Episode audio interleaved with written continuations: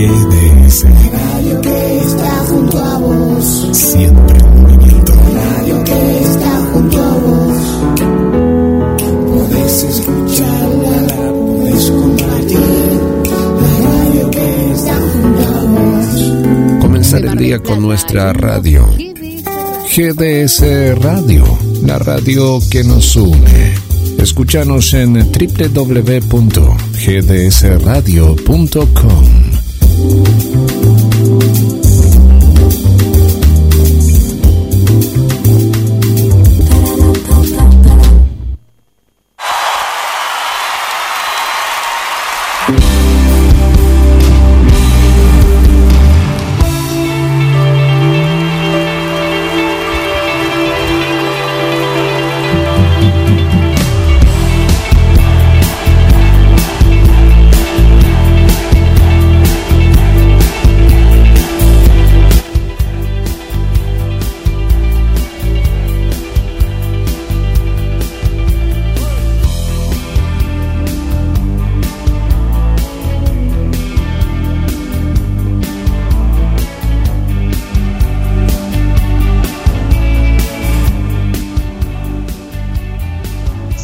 ustedes muy bienvenidos. Finalmente llegó el miércoles, día en donde se emite el programa radial titulado La Liebre.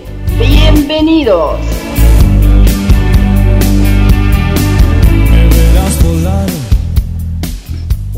Estamos transmitiendo en vivo desde Radio GDS en un 7 de abril, que es el Día Mundial de la Salud.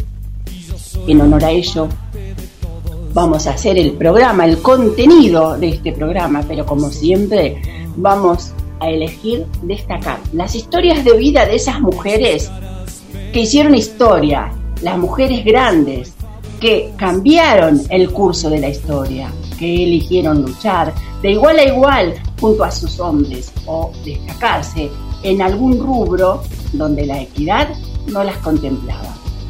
Hoy destacamos la historia de otra de ellas, María Loreto. Pero antes, esto es una breve introducción, vamos a hacer un separador. Presentamos al equipo y venimos con esta potentosa historia de vida. Estás escuchando La Liebre con Karina Rodríguez.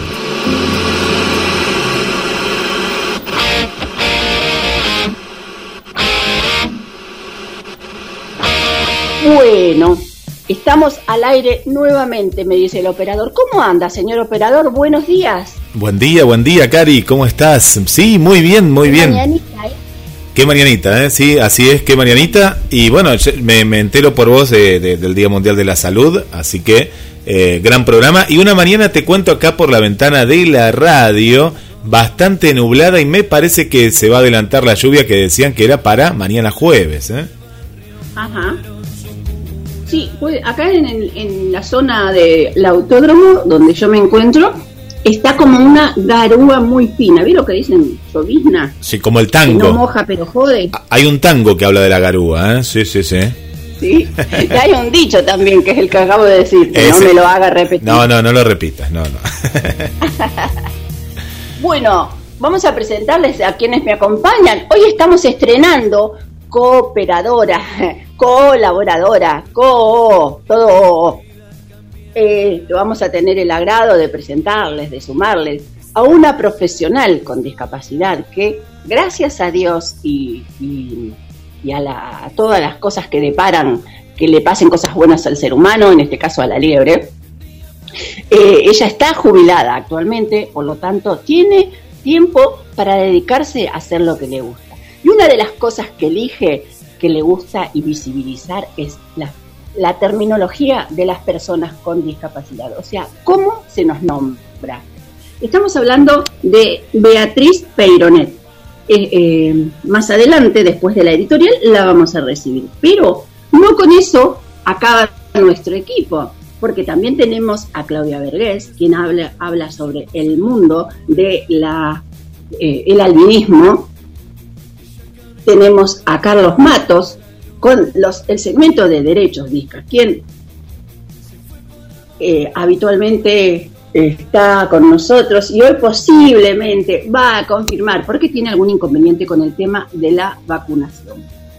Así que este sería, bueno, María Elena Gutiérrez, la secretaria de género de Mar del Plata Gatán, eh, quien nos trae semanalmente las noticias del mundo, las noticias de las necesidades que sean sanitarias o habitacionales del mundo de las mujeres, eh, o las nuevas medidas y a veces también, porque no cabe destacar, el agradecimiento a ciertas medidas cumplidas. Ese sería el estar fijo de la liebre. Pero hoy tenemos invitades muy, muy especiales, porque estamos visibilizando el 31, en el marco del 31 de marzo, Día de la Visibilidad Trans, vamos a tener el orgullo de hablar con Cintia Anaí Pilis. Ella es activista, travesti y trabajadora de, la municipalidad. Después tenemos un reconocimiento a una mujer local a nombre de María Claudia Mariela Vega, quien fue reconocida eh, no hace mucho en eh, una institución de Mar del Plata denominada CEFIL como una de las mujeres que más le pone el pecho a la causa. Y bueno, en voz de ella vamos a tener el relato y por supuesto lo queremos visibilizar. Bueno, estando en condiciones ya, vamos a decirles que así comienza la liebre. Sería mucho ¿Estamos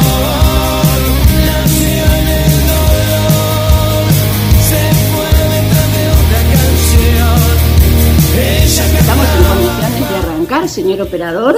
Así es, así es, Karina, así es, Karina. Te... Vamos, adelante.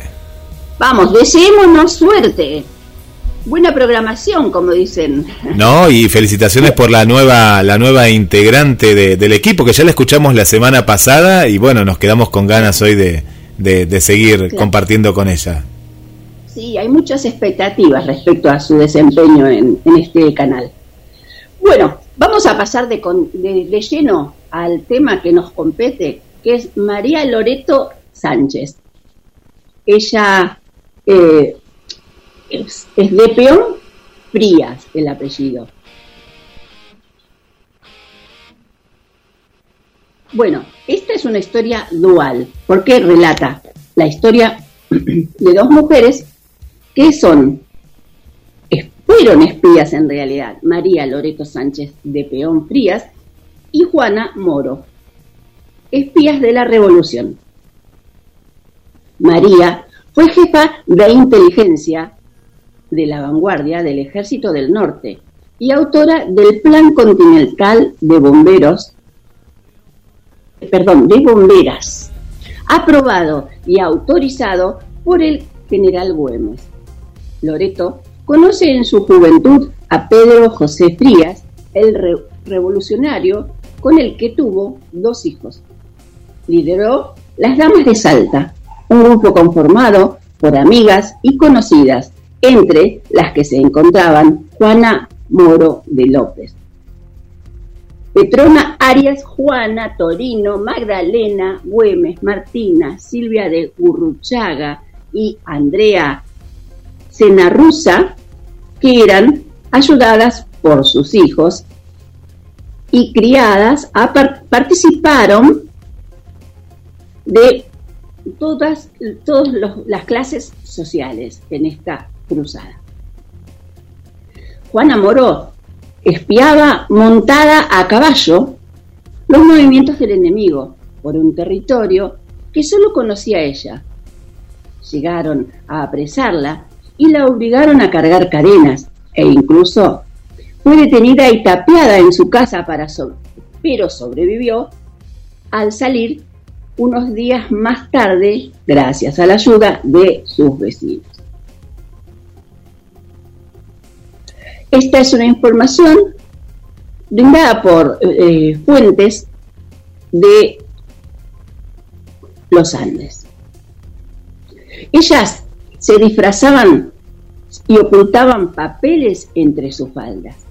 Montaban a caballo y recorrían largas distancias para obtener información y transmitirla al ejército patriota. Se organizaban para anticiparse a los planes del enemigo. Loreto se disfrazaba de viandera con una canasta de comida en la cabeza y gran, granos de maíz en los bolsillos.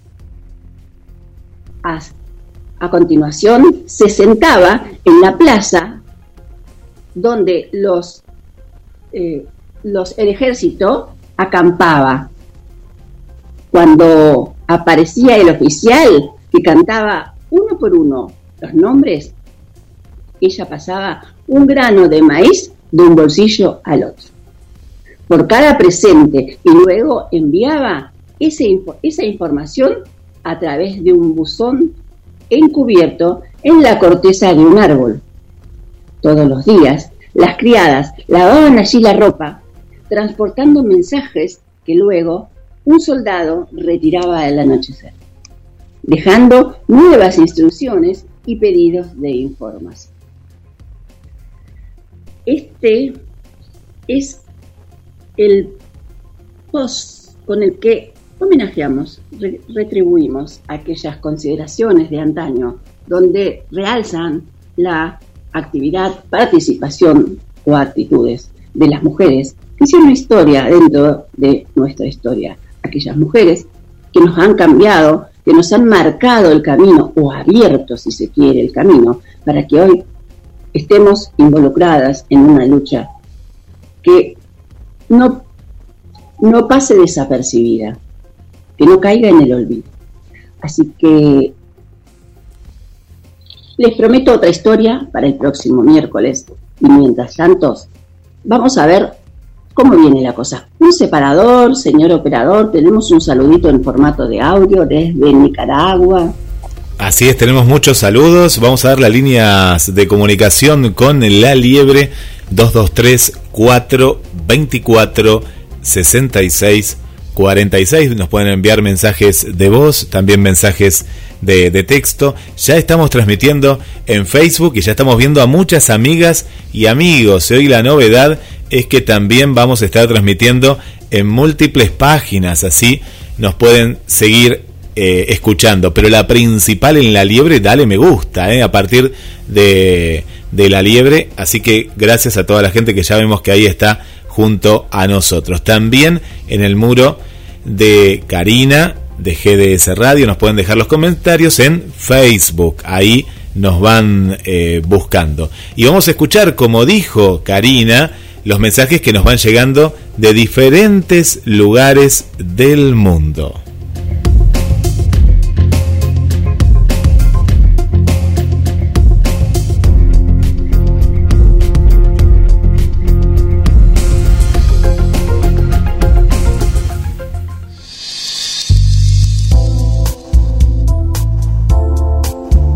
Dejes de planificar. Estamos dando más motivos para vivirlas mejor. GDS Radio, la radio que nos une. Escúchanos en www.gdsradio.com.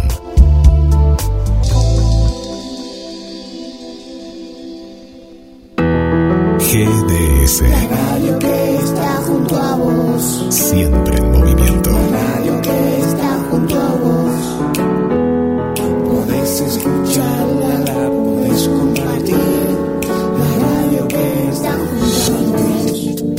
Escuchando La Liebre con Karina Rodríguez.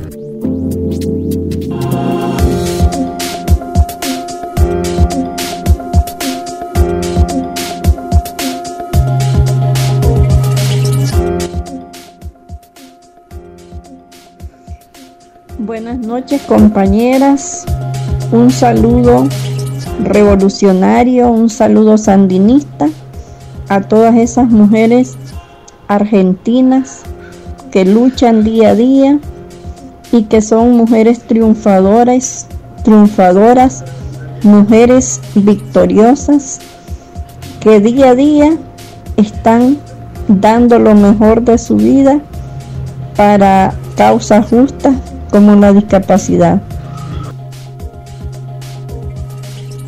Bien, nos volvemos a estudios. Vamos a empezar a, incorporar a nuestras eh, colaboradoras eh, en forma inmediata. La liebre tiene el agrado de contar desde hoy con la participación especial de Beatriz Peironet. Ella es licenciada en Servicio Social y especialista en docencia universitaria, certificador y coordinador de juntas de evaluación de discapacidad en el INAREPS hasta el 2015. Actualmente es jubilada, activista de los derechos de las personas con discapacidad. Eh, en este humilde programa en el que desde hace cuatro largos años crece de emisión semanal contenido potente, real y necesario para este colectivo. Gracias por tu aporte y bienvenida a la liebre Beatriz Peironet.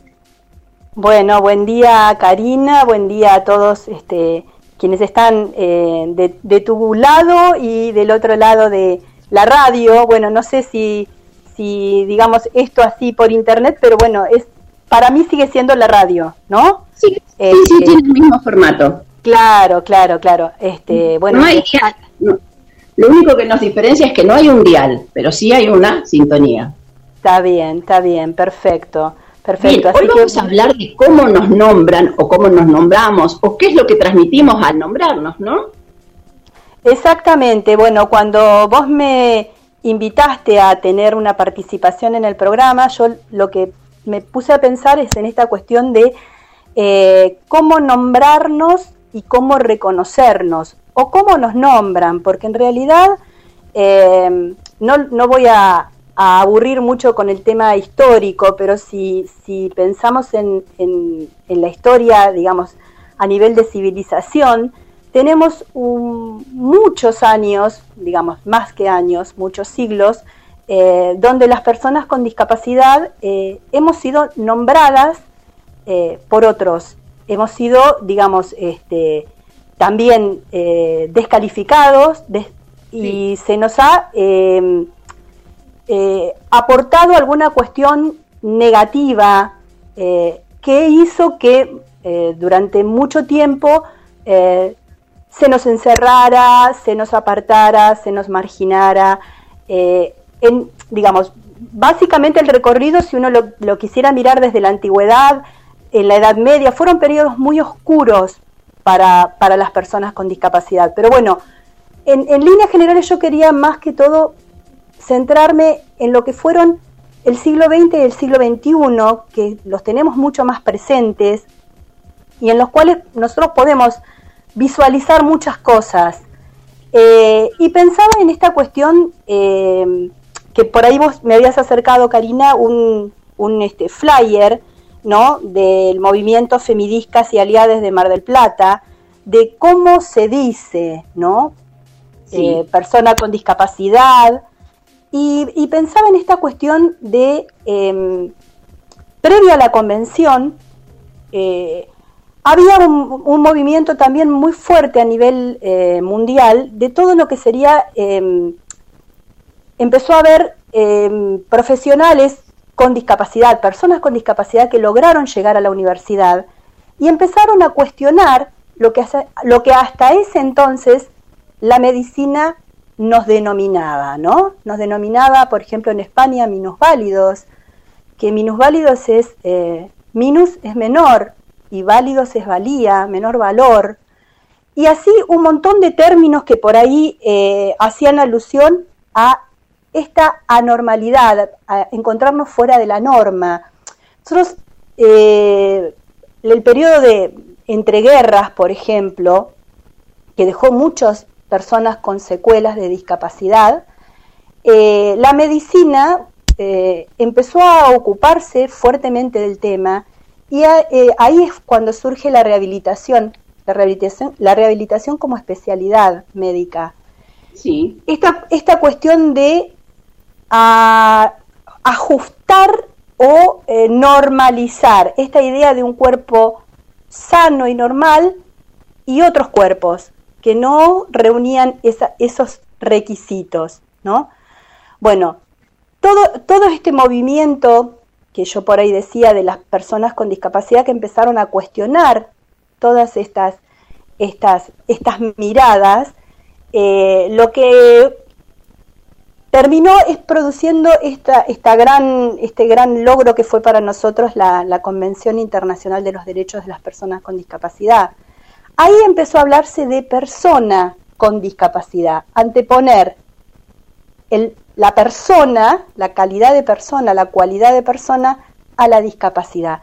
Fue un gran logro, más allá de, de toda la cuestión de el enfoque de derechos que también acompañó la convención, que bueno, eh, eso otro día lo podemos este, conversar. Bueno, sí, sí. Eh, la idea de, de persona eh, que empieza a tomar protagonismo, que empieza también a cuestionar el saber médico, que empieza a exigir que la, eh, los espacios, digamos, en los espacios públicos, poder desplazarse, poder circular, eh, tener una vida digna en los espacios laborales también. Y la, la, la idea es, es repensar esto, ¿no? Que históricamente hemos sido hablados y nombrados por otros todo este tiempo, a partir del, del, segundo milenio, que ya es mucho más cercano, lo tenemos mucho más, más acá, eh, también empezó a gestarse como otro movimiento que lo que hizo, que yo, digamos, lo veo mucho ahora en las redes, eh, la gente joven ha empezado a motorizar todo un, un movimiento que tiene que ver con apropiarse de ese, de ese aspecto negativo, de esa injuria, ¿no? Entonces sí. hoy vemos hoy vemos que, que hay eh, grupos que se identifican, eh, la identidad, digamos, disca, disca, creo que, bueno, vos formas parte, eh, Karina. Es, claro, la, la, idea es, bueno, que esa injuria utilizarla a nuestro favor, que esa injuria sea una potencia y poder, poder em, empezar a, a, plantarse desde otro lugar. Eh, recuperar esa voz que históricamente fue negada, digamos, y empezar a decir lo, lo que tenemos para decir, porque bueno, hay, hay, mucho hay mucho para decir y es, es momento, es el momento oportuno para que nosotros hablemos por nosotros mismos, que ya no nos hablen ni los médicos, ni los abogados, eh, bueno, sé que por ahí este, no les va a gustar mucho a, a, ninguna de las dos comunidades estas, pero bueno, recuperar esa voz que históricamente fue silenciada. Creo que ese es uno de los grandes desafíos para, para el mundo que, que tenemos y sobre todo en, en, esta, en esta pandemia y pospandemia. Eh, ha habido un movimiento muy fuerte a nivel de redes eh, latinoamericano, también desde acá, desde Argentina, con muchas, mucha participación de las personas con discapacidad. Mm, digamos, se han involucrado y han alzado sus voces. Y eso me parece que es uno de los aspectos que a mí me gustaría que, como que empezáramos a tener en cuenta, que estamos en un momento en el cual podemos tener una identidad y esa identidad puede ser potente. Bien, el, sobre sobre todo a partir de la creación de estos eh, órganos o organismos en que eh, visibilizan la temática, como vos decís, lo disca, lo transforman en positivo, ¿no? Exacto. Eh, una de las instituciones a las que podemos hacer eh, mención es a Orgullo Disca. Y si me permitís, voy a hacer una, una breve, sí. una, una breve anécdota sucedió hace dos años en el 34 Encuentro Nacional de Mujeres en La Plata. Estábamos marchando en la, en la, en el, la columna de cierre y aparecieron, yo no tengo mucha militancia en, en, la, ni en el feminismo ni en la discapacidad, soy prácticamente nueva en esto. Entonces estábamos formando y había unas chicas que convencionalmente no parecían tener una discapacidad, porque también es otro tema el de la sí. discapacidad oculta, ¿no? Sí. Este, bueno, y tenían un cartel hecho en cartulina que lo tenían cruzado en la espalda. y decía orgullo disca. Yo digo, no, ¿cómo puede sentir una persona orgullo de ser disca? Y ahí empezó como la cabeza a funcionar a partir de que, porque desconocía que había un tipo de institución así. Y a partir de ahí empezamos a cuestionar con las mujeres a ver cuál, de qué era el orgullo disca. El orgullo de disca hoy es de, más que nada, de la autonomía, del poder ejercer, el poder insertarse en la sociedad, en el ambiente laboral, en el universitario, eh, en, la, en maternal también, ¿no? Sí, sí, sí. Igualmente es así como vos decís, Karina, la, la, idea es apropiarse de ese término por ahí negativo que hasta suena mal, porque como vos lo relatás, yo en, su momento también decía, no, pero ¿cómo? Pero apropiarse, así como hicieron otras minorías, por ejemplo los gays, que en su momento eh, la palabra gay era un insulto, se la apropiaron y forma parte de su identidad. En, en, en la medida en que uno pueda construir una identidad desde adentro, no desde afuera como fue siempre, eh, uno va a tener otro, se va a plantar diferente ante, ante todas las dificultades y las violencias simbólicas y sistemáticas que sufrimos a diario, porque eso también hay que, hay que nombrarlo. O sea, em, transitar nuestro camino con discapacidad es complicado. Digamos, las instituciones eh, la mayoría de las veces nos ponen demasiadas trabas. Bueno, eso hay que ponerle nombre también. Eso es violencia, es violencia sistemática. Y, hay que, o sea, hay todo esto de que uno muchas veces refiere, no, porque la obra social, porque el PAMI, porque el IOMA, bueno, no, no importa cuál obra social, eso es violencia sistemática. Entonces, cuando podamos hacer es nombrar las cosas, podemos dar ese salto que sería accionar pararnos en otro lugar. Bueno, y si me permitís, voy a, a, desversificar un poquito esta conversación para irme un poquito más lejos, pero no, no tirar la pelota afuera, ¿no? Si sí. el tema tipo similar al bullying, ¿no? Que eh, cuando vos tenés identificada la enfermedad, discapacidad o situación que produce una discapacidad momentánea, eh, y lo asumís, pierde eh, ese, esa carga negativa, ¿no? Como, como quien se ríe de sus defectos, entonces ante el enemigo o el desconocido, eh, ya no, no causa risa, no es motivo de burla, por eso refiero al bullying, ¿no? Cuando vos te asumís como persona con discapacidad o como nos solemos llamar los, las, les discas, ya pasa a ser algo como más natural y pierde el, la carga de vergüenza, la carga de discriminación y también, ¿por qué no?, la de eh, invisibilización. Entonces, hacer lo propio precisamente es lo digno. Exactamente. Aparte, eh, Karina, eh, no hace mucho, como decía, nosotros teníamos que ajustarnos a la norma. ¿La, norma cuál era? La norma era un cuerpo sano, bello, atlético y bueno, digamos que muchos no encajábamos en esa norma. Entonces, estar fuera de la norma y sentirte fuera de la norma tenía un peso muy grande para la persona con discapacidad. Ese corrimiento que yo lo veo que ahora se está acelerando y esperemos que, que permita también eh, un accionar mucho más potente, ese corrimiento hay que celebrarlo y, y digamos, me parece que eso va a motorizar que la sociedad también nos vea desde otro lugar y que nos, permita la participación en otros espacios. Que ya no estemos en el cuartito del fondo, que ya salgamos a los espacios públicos, que reclamemos, o sea, nuestros reclamos, nuestras reivindicaciones, antes no se oían. Ahora, a través de programas, ¿cuándo antes en los programas había segmentos de discapacidad? No, no existían. Entonces, bueno, todas esas cuestiones me parece que son motivo digamos, de, celebración y que falta mucho por recorrer, muchísimo, muchísimo. Pero bueno, creo que, que, vamos por un buen camino y, me parece que esto de, para, para, ir cerrando, ¿no? De convertir el silencio, que históricamente nos acompañó, en lenguaje y en acción es lo que necesitamos.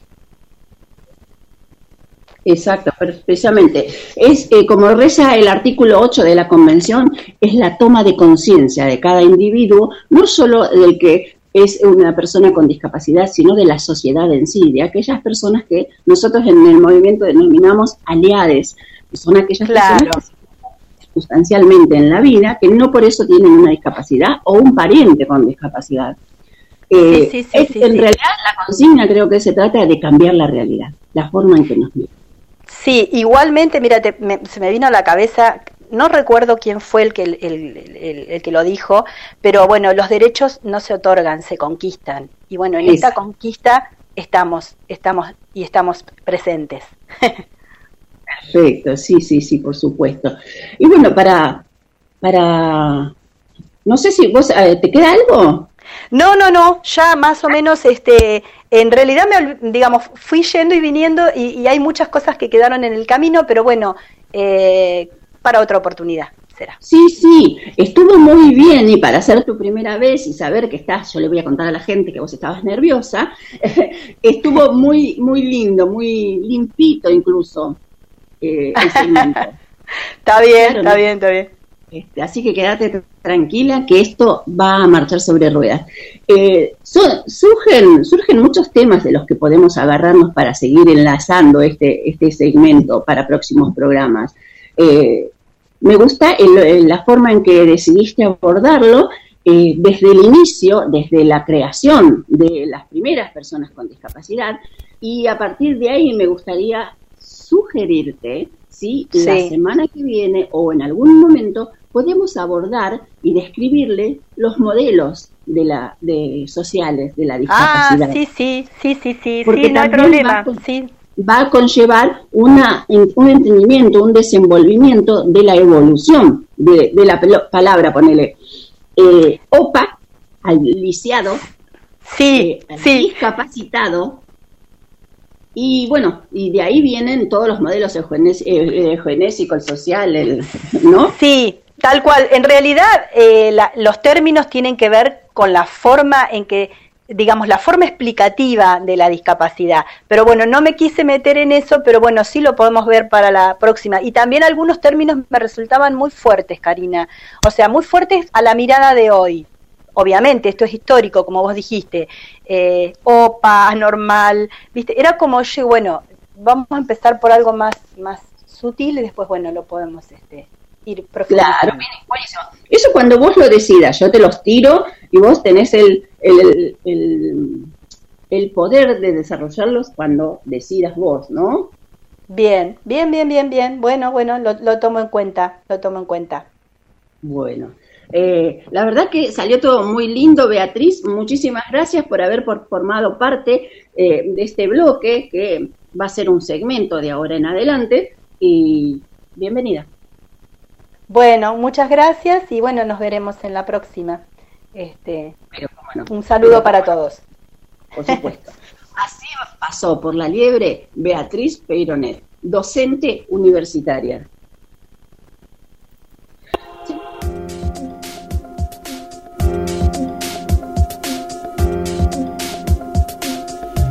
En vivo estás escuchando La Liebre 10 y 40 minutos y ya nos van llegando mensajes a la producción de La Liebre, mucha, pero mucha gente. Bueno, le mandamos un saludo para Gibi, ¿eh? Gibi, primera ahí en comunicarse con nosotros. Para Adriana le mandamos un, saludo también, muchas gracias por estar aquí desde el centro. Gracias eh, Adriana por acompañarnos. Mensajes que nos van llegando al 223 424 66 46. Un saludo para Evangelina, para Martín. Saludamos también a Adrina, eh, que bien, bien tempranito ahí nos envió los buenos días y siempre atenta, atenta ahí a, a la programación de la radio. Y los miércoles son de La Liebre en vivo en Facebook también. Eh, ahí tenemos al amigo Luis Gabriel Lali. Buenos días. Entre otros saludos, quiero dejar un saludo a Carlos Matos y su compromiso con la política, porque si bien hace mucho que no hablo con él, más que por las redes, intuyo que algo del colectivo de discapacidad tendrá en esta propuesta de ser candidato a concejal. Nos pone Luis Gabriel. Bueno, esto nos va a contar ahora eh, Carlos, así que estate atento, Luis. Yo me estoy enterando eh, por tus mensajes. No sé si Karina sabía algo. ¿eh? ¿Cuánta gente que está escuchando La Liebre? Jorge Alejandro, buen día, Karina. La discapacidad la tiene quien no ayuda. Bueno, gracias Jorge por, por tus mensajes. Muchos, muchos, eh, muchos mensajes, ¿eh? Muchos mensajes que nos están llegando a la, a la producción de, de, la radio. Estamos en vivo a través de GDS Radio Mar del Plata con la conducción de Karina Elizabeth. Y gracias a quién? A los auspiciantes también que están del otro lado le mandamos un saludo para Lalis, las tortas más ricas de Mar del Plata. Y eh, nos hace quedar muy bien, Lalis, porque cuando recomendamos las tortas y nos llegan, dicen, pero no sabes qué rica la torta de mi cumpleaños. Y Lalis ahí se porta bien también con nosotros, quedamos todos bien, pero si tenés un cumpleaños, no vas a hacer vos la torta que va a ser un desastre total, porque es así, ¿no? Y no la vas a comprar en cualquier panadería que vienen cada vez más feas. Hacela con alguien que la hace con amor y para eso tenemos a Lalis, Pastelería Artesanal. Date un gusto. Lalis, Pastelería Artesanal. Esos sabores únicos que viven en tu recuerdo. Lalis, Pastelería Artesanal Date un gusto. Al Lalis, pastelería artesanal. Esos sabores únicos que viven en tu recuerdo. Lalis. Muchos dicen que el esfuerzo es cuestión de suerte. Pocos dicen que la suerte es cuestión de esfuerzo. Esta frase es anónima.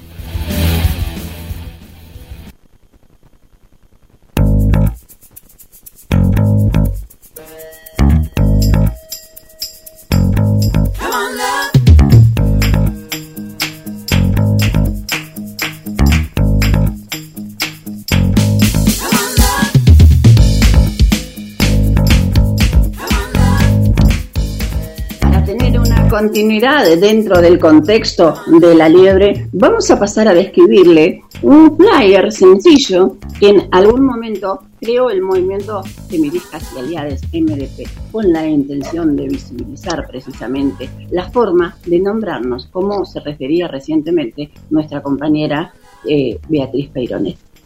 Eh, en, el, en el, flyer tiene el logo y tiene su descripción, quien eh, que va a ser publicada ahora en breve en la página. Entonces, yo les voy a pasar a cómo a, describir lo que dice sin la descripción completa, que ella va a figurar en la página.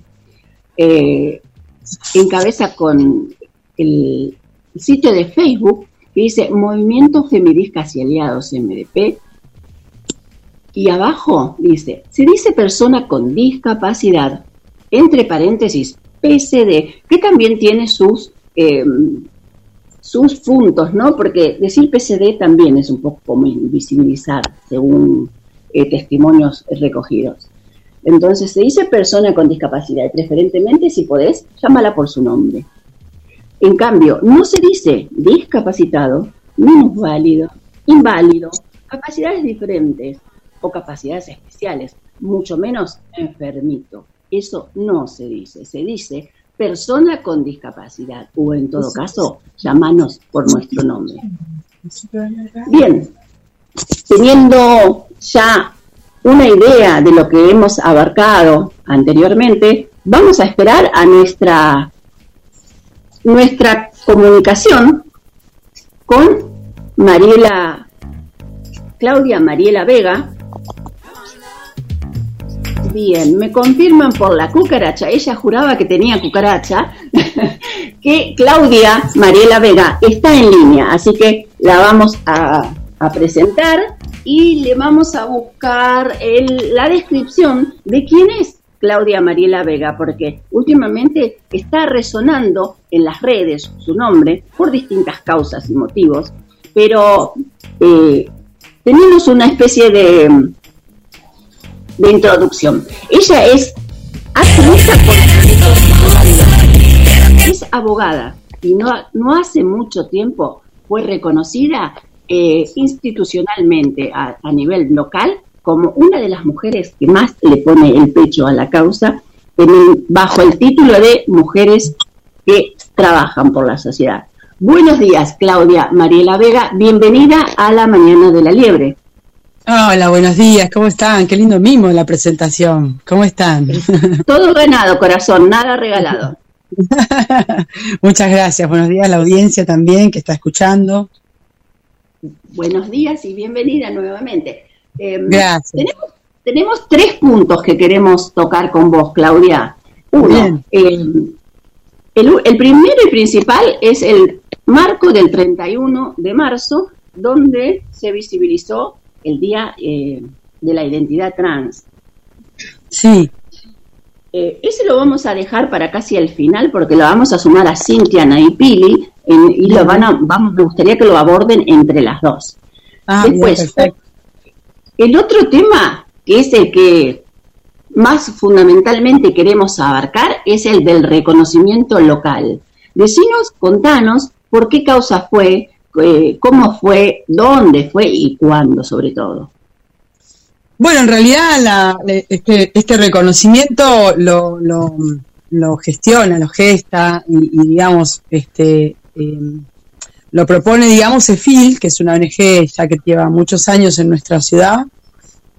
Y, el motivo tiene que ver, bueno, eh, es, es en mí, o yo lo interpreté de esa manera, es en mí pero es hacia todo el colectivo que venimos trabajando desde AMI ya hace unos años en la ciudad, eh, que somos un, una colectiva de, corazones militantes, llamo yo, porque habemos profesionales, laburantes, estudiantes, que, que pertenecemos al colectivo y que no también, ¿no? Porque nuestra misma diversidad en AMI es esto, tan diversa y nutricia que, que, que desde ese lugar eh, venimos bregando ya hace un tiempo eh, por los derechos del colectivo de la diversidad y disidencia. Así que el reconocimiento es personal eh, por esta labor, por, por, por coordinar, este, por este momento que, soy eh, presidenta de la organización y, y, que, y que desde este lugar cumplo esa función.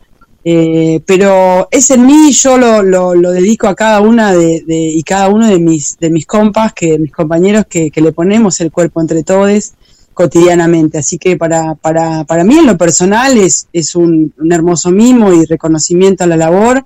Yo lo hago desde el corazón y de haber atravesado distintas dificultades en el camino de mi, de mi identidad, de mi orientación sexual.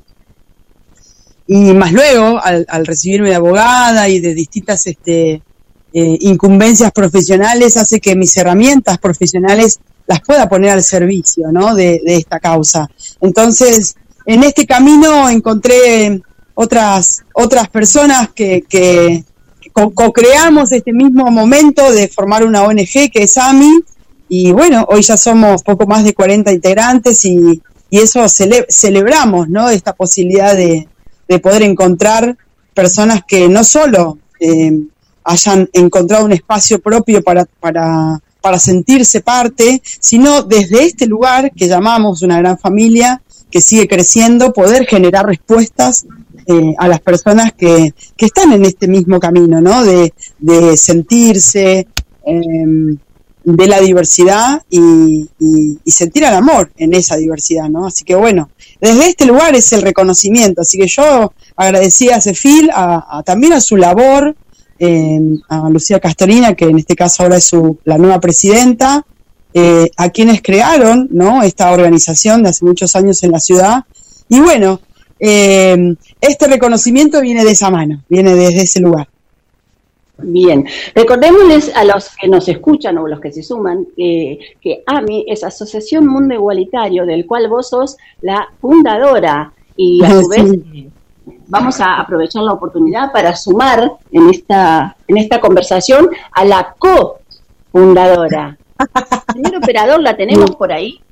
Yo te diría hasta la ideóloga de la organización, ¿eh? Daniela Sí, Castro no, y Cintia sí. Pili han sido ¿Sabemos las de quién ídolas. hablamos? Sabiendo de quién hablamos no me llama la atención. Señor operador, ¿tendrá usted la amabilidad de sumarnos a esta comunicación a Cintia Anaí Pili? Y eh, Cintia Pili es, eh, ya es famosa, ¿no? Está en otra llamada. Karina no, nos marca acá en la producción que en este momento la estamos, la estamos llamando hace unos minutos, pero está en otra, en otra llamada. Nuestra compañera. Entonces vamos a seguir con Claudia Mariela Vega, eh, la fundadora de, de AMI, Movimiento Asociación Mundo Igualitario, eh, visibilizando, la, eh, hay una temática que está en, que también le compete mucho a la diversidad, que es el, traslado de la zona roja. ¿Hay un proyecto para eso, Claudia? Sí, casualmente nosotros estamos organizando junto al Comité de Emergencia LGTBIQ que nos conformamos como, como producto de la pandemia y para paliar la situación estructural del colectivo eh, en donde estamos preparando para el día de mañana una conferencia de, prensa en repudio a este proyecto. En principio entiendo claramente que, ante todo, es improcedente, no, no puede, digamos, legislar, no tiene facultades de legislar una ordenanza del municipio que sea contraria a derecho. Es decir, eh, lo que trae impreso esta, este proyecto eh, es legislar, reglamentar la oferta, dice el mismo articulado, la oferta y demanda de, de, la explotación sexual, para mi criterio. Es la explotación sexual, viene de la mano la trata de personas, eh, y de la mano de esto, condenar a estas personas que están en situación de prostitución a la muerte. La prostitución no es trabajo, entonces desde este lugar, por eso también obviamente no está legalizado su ejercicio. Con lo cual, no, a mi entender, y estamos analizando el articulado que propone este concejal, que claramente repudiamos, eh, eh, es contrario a derecho y no, no tiene facultades el Consejo Deliberante para, para legislar en contra de derechos constitucionales. Eh, pero bueno, eso como primera medida. Segundo, trasladar la mal llamada zona roja es trasladar una situación actual eh, de un barrio a otro. eso tampoco estaría siendo una respuesta. Me parece que, que pone en conflicto a los vecinos de distintos barrios. Porque me parece que hoy por hoy nuestro municipio cuenta con herramientas, por ejemplo, la mayoría de, de las personas o gran parte de las personas en situación de prostitución pertenecen al colectivo travesti trans. Y el municipio desde el 2017 tiene una ordenanza aprobada de cupo laboral travesti trans que nosotros venimos reclamando como organización incansablemente el cumplimiento estricto de ese cupo. Esto resolvería la situación de eh, la carencia de trabajo formal de las personas en situación de prostitución que son este, travesti trans. Y sin embargo el municipio hace caso omiso a esto, digamos. Entonces, en este sentido, entendemos claramente que hay Mm, tiene normativas legislativas, ordenanzas, proyectos de ejecución, de productivos, como para paliar la situación de vulnerabilidad en la que se encuentran las personas en situación de prostitución. La manera no es trasladarla de un barrio a otro. La manera no es legislar el trabajo y la explotación sexual.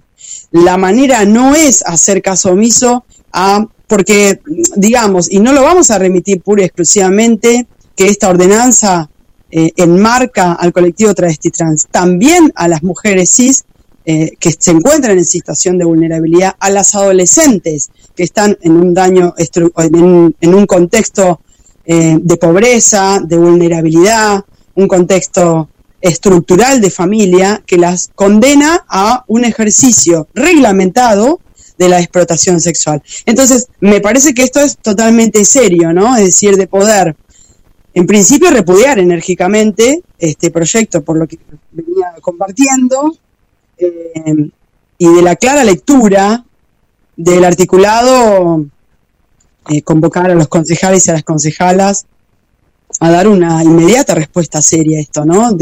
digamos, estamos en una situación de emergencia en violencia de género, eh, donde hasta hay listas de botones antipánicos, en donde en, este mismo momento siendo que la Dirección de Políticas de Género, las áreas, hay áreas del municipio en la cual eh, estuvieron trabajando a lo largo de todo el contexto de pandemia en donde ni siquiera han sido vacunados. O sea, digamos, hay cuestiones muy serias que el municipio debe abordar en este sentido, en el sentido de lo que la pandemia nos lleva como contexto social, ¿sí? Y a donde los colectivos en situaciones de vulnerabilidad, sobre todo feminidades y mujeres nos encontramos en la desigualdad que nos lleva al contexto patriarcal.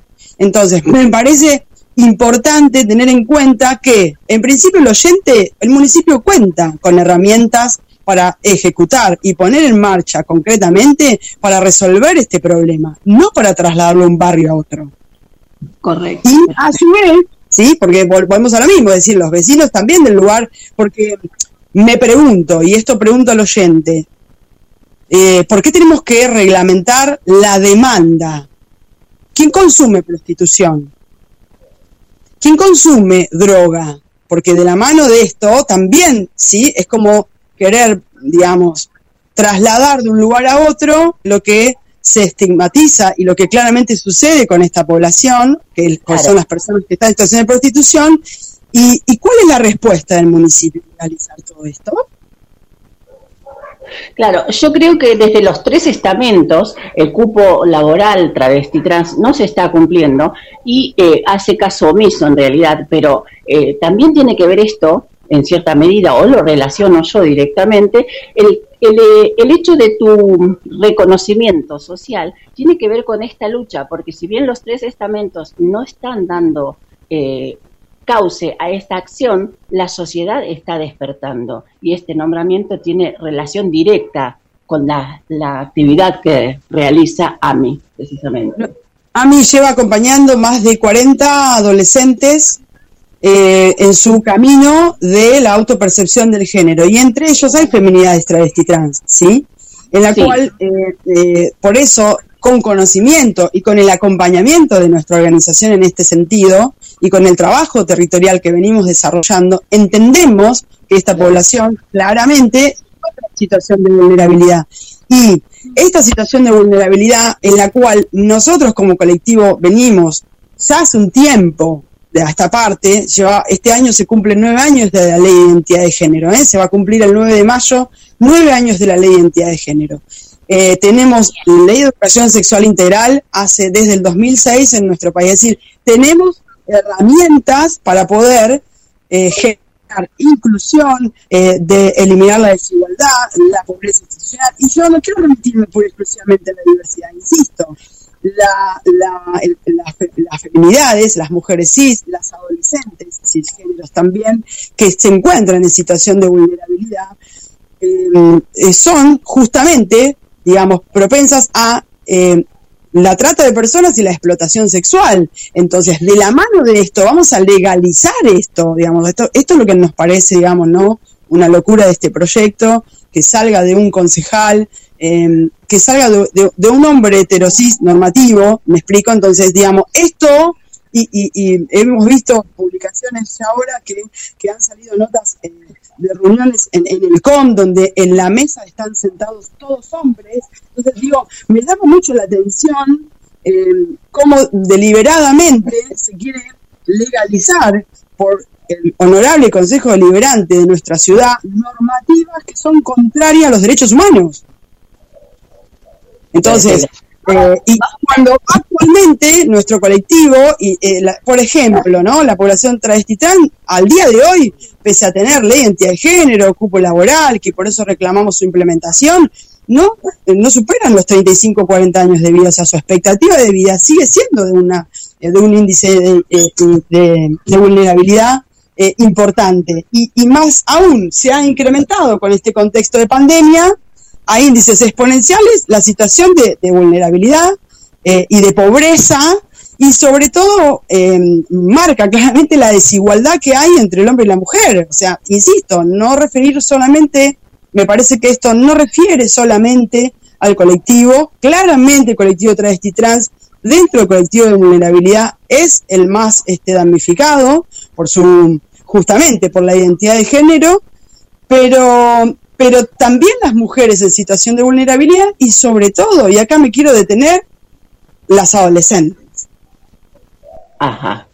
Bien, yo creo que también parte de esta lucha y logros de esta lucha es eh, el transitarla precisamente y eh, haber podido estipular un día para la visibilización del día travesti trans, de la identidad travesti trans, ¿no? Es que sí, claramente tiene que ver con esto. Yo entiendo que, que a ver, nosotras eh, como, como colectivo y cada vez que proponemos una actividad siempre estamos sumando alguna organización más, algún sindicato, algún colectivo, algún, alguna sociedad de fomento que se sigue, que se suma a la lucha. ¿eh? Nosotros ya entendemos que, que ya a mí no está, no está solo también en este contexto. Si bien somos una organización dedicada específicamente a este colectivo, en todas las edades y en todas las identidades, porque esto también es importante, acompañamos a niñeces, adolescencias, adultas. Eh, entonces, desde este lugar digo, ¿no? Em, eh, el, proponer la visibilización tiene que ver con eh, tomar días de conciencia, ¿no? Y días de trabajo, de actividades concretas de visibilización. Eso es el 31 de marzo específicamente, eso es el Día de la Visibilidad Travesti Trans. Nosotros también eh, propusimos junto a la concejal Sol de la Torre un proyecto para que el 14 de mayo próximo sea declarado el Día de la Visibilidad de la Niñez eh, eh, Trans y no hegemónica. ¿Por qué lo promovemos a esto? Es el día que Tito, el, el niño trans más pequeño de la ciudad, hizo su rectificación de partida, ¿sí? Y, y que proponemos es que haya un día de visibilización de estas niñeces eh, eh, de identidades no hegemónicas. Porque estas niñeces no solo aún hoy son discriminadas las niñeces, sino también sus familias, porque las familias, no todas las familias no acompañan. Hay familias que acompañan y las familias que acompañan también son estigmatizadas.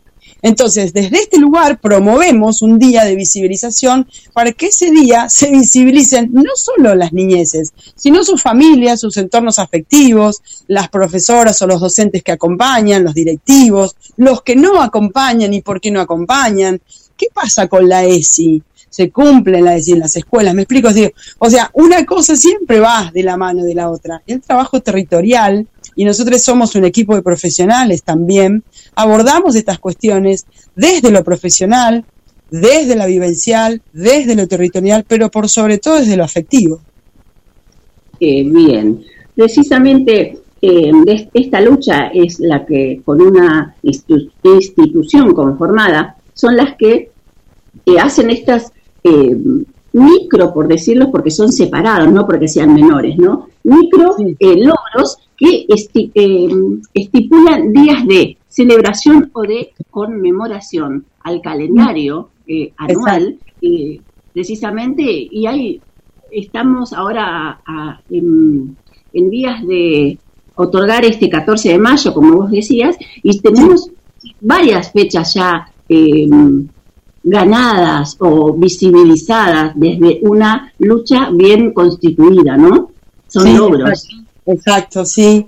Uno, uno de ellos claramente que, que, viene pronto es el 9 de mayo, que, es el día que se cumplen ¿no? los nueve años de la ley de identidad de género. Eh, eh, otro es el 28 de junio, claramente el 28 de junio es el Día Internacional del Orgullo y esto también tiene que ver con, con momentos que marcaron hito en nuestro colectivo. ¿eh? Y esos días nosotros hacemos, como siempre, ¿no?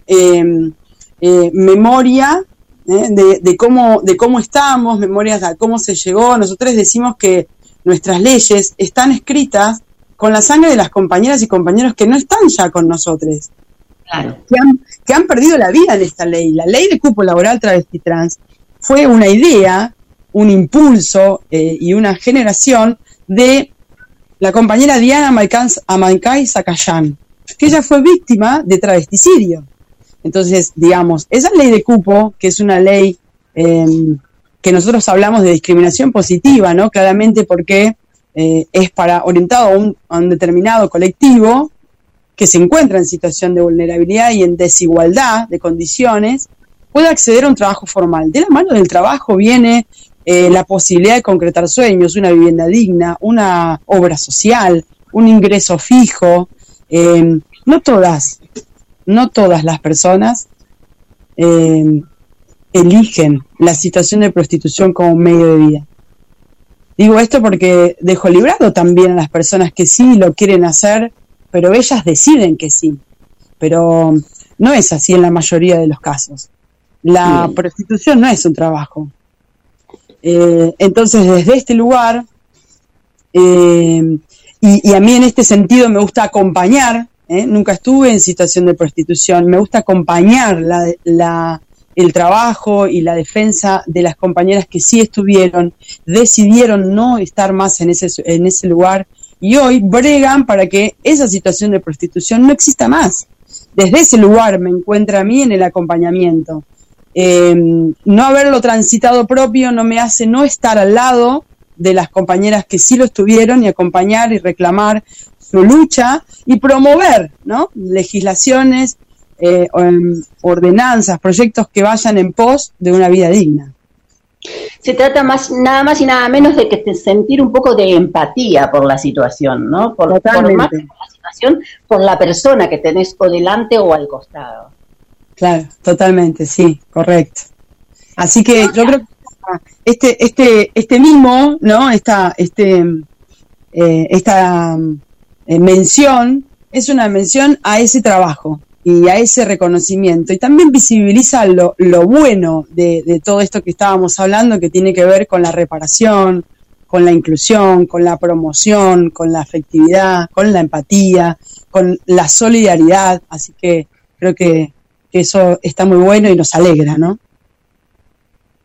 La verdad que es una, una entrevista que no tiene desperdicios, Claudia. Eh, realmente estoy agradecida con Cintia, más allá de que hoy por circunstancias diversas no ha podido participar, de que nos haya hecho de nexo para poder tenerte hoy, para poderte conocer, más allá de que nos conocimos en una diplomatura en la facultad. Eh, es verdad. Todo, todo el agradecimiento fue es para Cintia Ana y Pili y ah. nos debemos otra charla con, con ella mediante. Totalmente, totalmente. Sí, hoy es un día bastante álgido, ¿no? En este sentido, por este proyecto que ha sido enviado y seguramente también la deben estar llamando de todos lados. Así que entiendo que, es eso. Ella remite que los miércoles es su día más agitado, así que está perdonada. es que para, para las personas que nos escuchan, nosotros militamos en nuestros tiempos libres. ¿eh? Yo vivo de, de, mi propio estudio, de mi propia profesión y de mi propio emprendimiento laboral, que es el estudio que, en el cual eh, trabajo.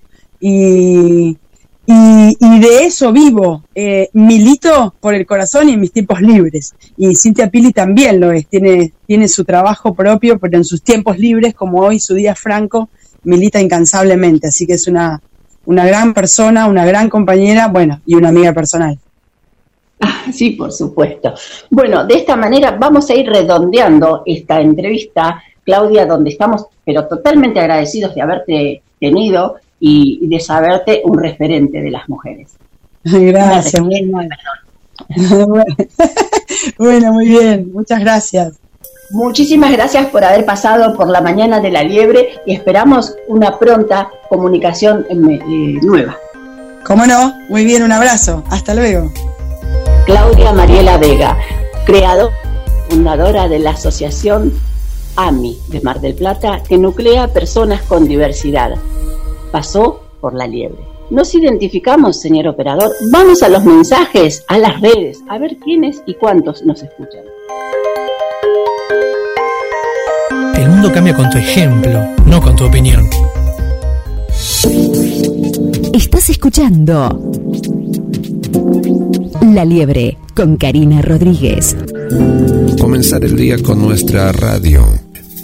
GDS Radio la radio que nos une. Escúchanos en www.gdsradio.com.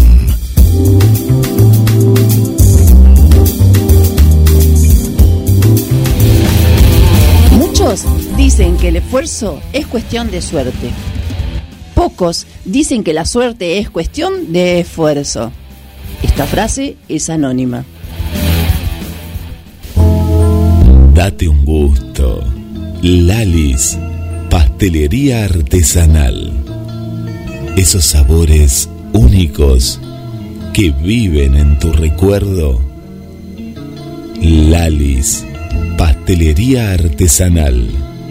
Comunicate al 474 4688 o envíanos un mail a lalis pastelería artesanal arroba hotmail.com.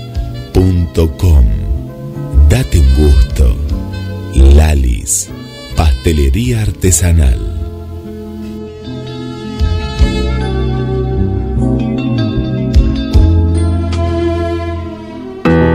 GDS. La radio que está junto a vos. Siempre en movimiento.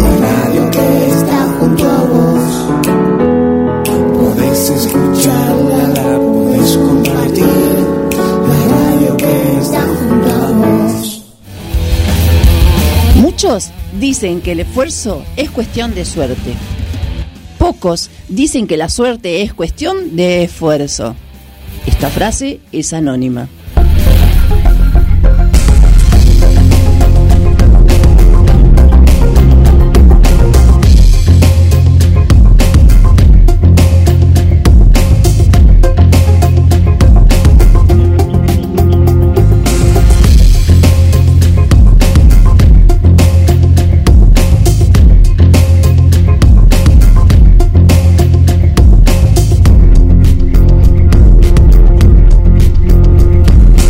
Estás escuchando La Liebre en vivo, 11 y 12 minutos, desde Mar del Plata, provincia de Buenos Aires, República Argentina para el mundo, y vos que estás del otro lado. Bueno, agradecemos a, en este caso, a una compañera y a, todos los que comparten. ¿eh? No- nos gusta con Karina que aquellos que comparten la publicación los queremos un poquito más. Bueno, en el caso de Rosana, muchas gracias por, por compartir las publicaciones en vivo de La Liebre. A Merion, Merion Lomar, eh, le mandamos un, un- saludo, o Lomari, una nueva compañera, gracias ahí por, eh, por compartir la publicación.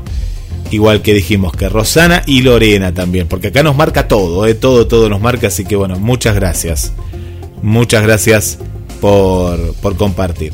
Bueno, vamos a los saludos, a los saludos que nos van llegando a, a la producción de la radio para Esther. Muchas gracias Esther por estar desde Asunción del Paraguay. Para Sonia, aquí de la zona de La Perla, Mar del Plata. Para Susana, gracias Susana, desde el barrio Pompeya, también aquí de nuestra ciudad. Bienvenida, bienvenida a las mañanas, como siempre, de La Liebre. Le mandamos también un saludo para Tito, Mateando Efemérides, que ahí está, nos está acompañando junto a, a Mónica. Gracias también por estar ahí desde la primera hora, que está muy contento con su vacuna, ¿eh? muy pero muy contento con, eh, con la vacuna. Anotarse ¿eh? a, la, a la- a la gente que, que nos, nos, nos pregunta, y no me anoté, no, no, no, anotate, anotate, no, porque no tengo la edad, no, hay que anotarse, hay que anotarse. Eh, y ahí también vos ponés si te querés vacunar, si todavía estás en duda o si no te querés vacunar. Pero, pero sí es, es muy, pero muy importante la inscripción para justamente eh, que tanto los gobiernos nacionales, provinciales y municipales eh, y que nos lleguen vacunas para Mar del Plata. Es muy importante eso, es muy, pero muy importante. Bueno, mandamos saludos para una tocaya de nuestra conductora, a Karina del centro. Gracias también por, acompañarnos. Un saludo también eh, muy especial para TT, eh, TT siempre, siempre acompañándonos. Muchas gracias, muchas gracias a TT, para Vanessa, para Estela, bienvenida también Estela, para Raquel Fernández. Bueno, amigas y amigos de La Liebre. Seguimos transmitiendo en vivo, eh, en vivo desde la página de La Liebre y a través de GDS Radio Mar del Plata.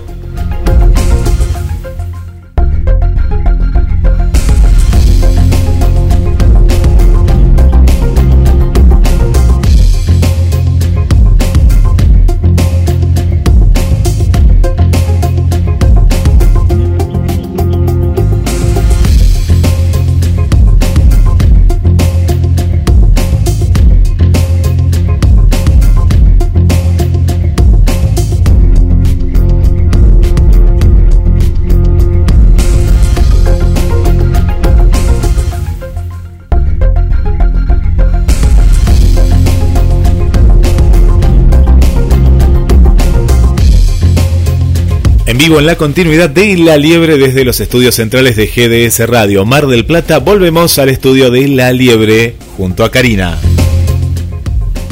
Bien, como venimos con esta seguidilla de entrevistas, vamos a recibir a otra de nuestras colaboradoras en la programación semanal de La Liebre, que nos acompaña desde hace cuatro largos años y recibimos a Claudia Vergés, quien nos trae la participación de un invitado, como la, ella la caracteriza este espacio, y trae de invitado a Gustavo Jiménez. Vamos a darle la bienvenida a ella y que ella nos cuente quién es Gustavo Jiménez. Claudia Vergés, buenos días y bienvenida a la Mañana de la Liebre. Buen día, Karina, buen día, ¿cómo estás? Qué lindo volver a escucharte. Sí, sí, el otro día nos cruzamos ahí en el Facebook, vacunaron a tu mamá y vacunaron a la mía. Sí, sí, la verdad, ¿eh? Al fin. Al fin, pobrecitas. Bueno, eh, ¿Cómo, cómo hoy fue tu nos va a semana? acompañar- ¿Cómo? ¿Cómo fue tu semana, perdón? Tranquila, tranquila, todo bien, todo tranquilo. Sí, sí. Bien, Siempre me alegro.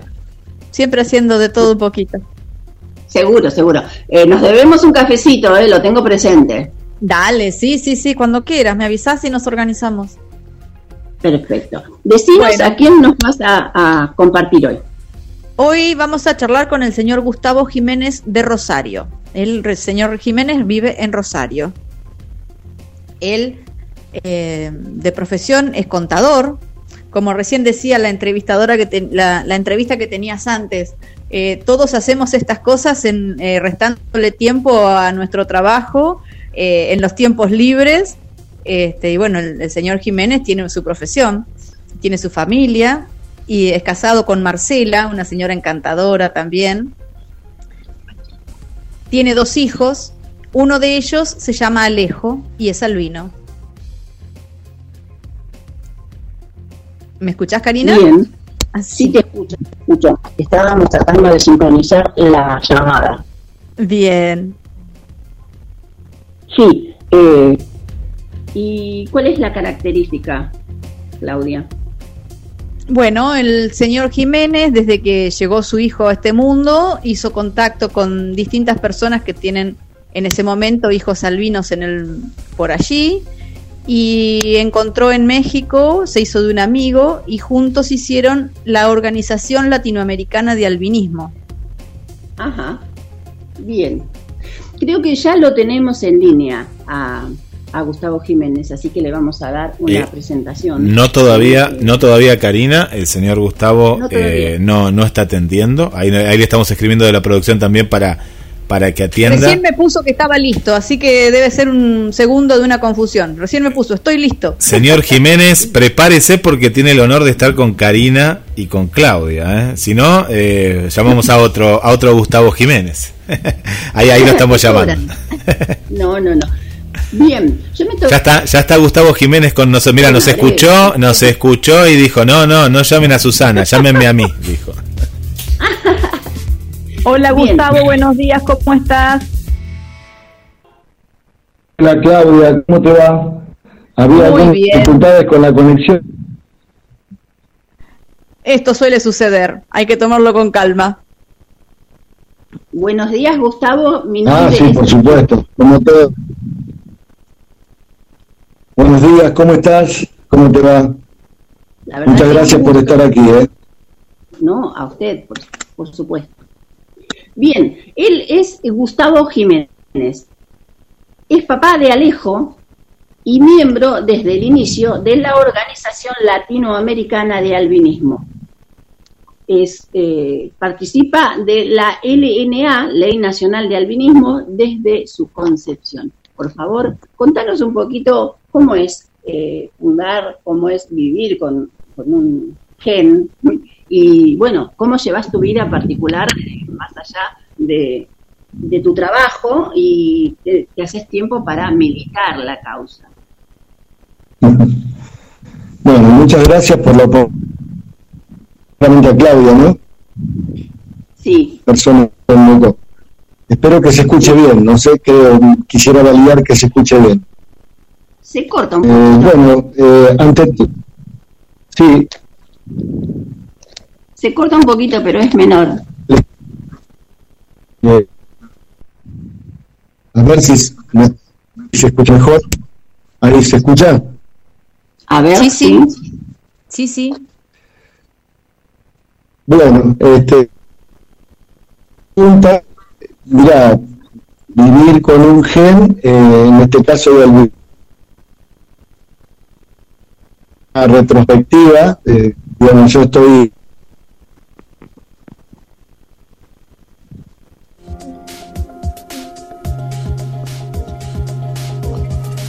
Estamos teniendo alguna Ah. serie de interferencias. eh, no sabría cómo mejorarlo. Eh, yo en este momento estoy en un lugar con mucha señal. eh, pero bueno, si sigo hablando y en todo caso... eh, Señor operador, ¿hay forma de mejorar esta de acuerdo a tu por otro medio? Bueno, ahora, ahora volvemos, ¿eh? Ahora volvemos, sí, sí, sí, claro que sí, lo vamos a, así lo escuchamos bien a, a- Gustavo. Eh, ahora vamos a, a- a llamar por, por otra línea, hacemos una pausa comercial y volvemos en vivo en La Liebre, 11 y 22 minutos.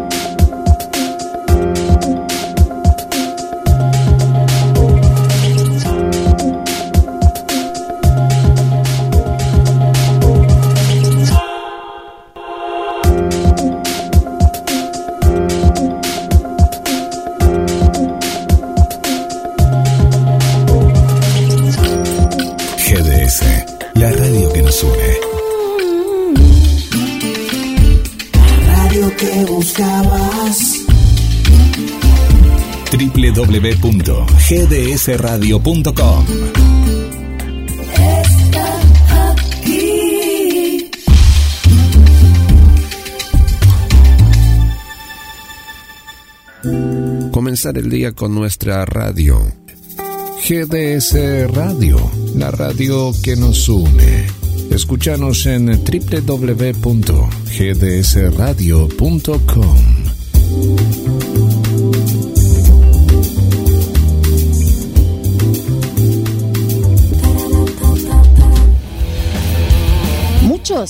dicen que el esfuerzo es cuestión de suerte. Pocos dicen que la suerte es cuestión de esfuerzo. Esta frase es anónima. Date un gusto. Lalis, pastelería artesanal. Esos sabores únicos que viven en tu recuerdo. Lalis, pastelería artesanal. Comunicate al 474 4688 o envíanos un mail a lalis pastelería artesanal hotmail.com Date un gusto. Lalis, pastelería artesanal.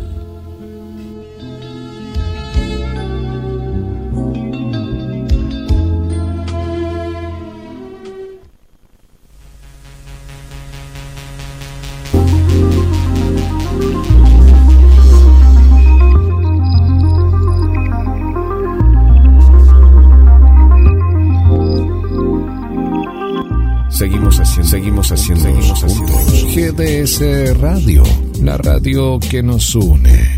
Escúchanos en www.gdsradio.com. Y en la radio que nos une, GDS, volvemos desde Mar del Plata y este puente hacia diferentes lugares del mundo y de la Argentina, así que vamos nuevamente hacia Santa Fe. Adelante, Karina Elizabeth. Mejorada la comunicación telefónica, vamos a iniciar desde cero esta entrevista para que eh, eh, sé que Claudia le gusta eh, copiar el- la entrevista y para que no tenga eh, encuestas, la entrevista la vamos a empezar de cero para poder editarla de forma correcta. Hoy Claudia nos trae la participación de Gustavo Jiménez, quien es papá de Alejo, y miembro desde el inicio de la organización latinoamericana de albinismo, que, que participa de LNA, Ley Nacional de Albinismo, desde su concepción. Gustavo Jiménez, buenos días y bienvenido a la liebre. Muchas gracias, Karina. Eh, realmente es un placer agradezco también a Claudia por haberme convocado para charlar sobre temas de albinismo, que bueno, en nuestro caso es una pasión también convertida en causa, ¿no? Hola Guillermo, ¿cómo estás? Buenos días, te vuelvo a saludar. Eh, bueno, siempre acá en la radio nos preguntan qué se siente cuando llega un albino a la familia, así que en la primera parte sería eso, ¿cómo recibieron ustedes a Alejo? ¿Tenían antecedentes de albinismo? Marcela, tu esposa o vos? Bueno, te cuento, Claudia. Eh, nosotros no tenemos antecedentes de albinismo, eh, particularmente yo conocía absolutamente el tema. Eh, eh, mi hijo mi hijo Alejo es el segundo hijo de la familia, tengo un, hijo mayor. Eh, y sinceramente, cuando llegó Alejo, nosotros, bueno, particularmente muchos de nosotros somos muy rubios, eh, tenemos una familia mixturada, como gran parte de la familia de la Argentina. En mi caso, tenemos, digamos, mucho parentesco con el norte de Italia y tenemos muchos muchos familiares blancos y rubios. Eh, sinceramente, al principio pensé que era muy rubio, no le había, este, no habíamos diagnosticado nada en ese momento y la verdad es que la información era muy muy poca. Eh, pero sinceramente fue una hermosa recepción que tuvo Alejo. No, no, nunca en la, en la familia este, existió, eh, digamos, por así decirlo, una sorpresa negativa. Eh, eh, cuando nos diagnosticaron el tema del virus, porque obviamente este, a lo largo de, los primeros días comenzamos a notar que tenía el pelo muy muy claro, bueno, ahí nos, lo diagnosticaron y, bueno, encontró así chequear lo que hice yo fue ponerme a estudiar. Recuerdo, recuerdo ese día este, en colores. Eh, simplemente me senté frente a una computadora y me puse a buscar información. Eh, pero la connotación, digamos, de, lo que tiene que ver con el nacimiento de Ale eh, fue exactamente igual a la que tuvimos con, con Gaspar, mi primer hijo. No recuerdo, no, no tenemos una impresión negativa de ese momento, al contrario, fue pues, como el recibimiento de cualquier niño, digamos. Eh, siempre prima el amor, cuando llega un hijo siempre prima el amor. Con mucha alegría, sí, sí, tal cual. Sí, por supuesto, eh, con el correr de los días lo que hice fue informarme, informarme de una manera, te diría, casi obsesiva. Estuve muchos días estudiando el tema y, este, y, tratando de, comunicarme con gente que sabía. Exactamente. Eh, y así encontraste a Sergio en México.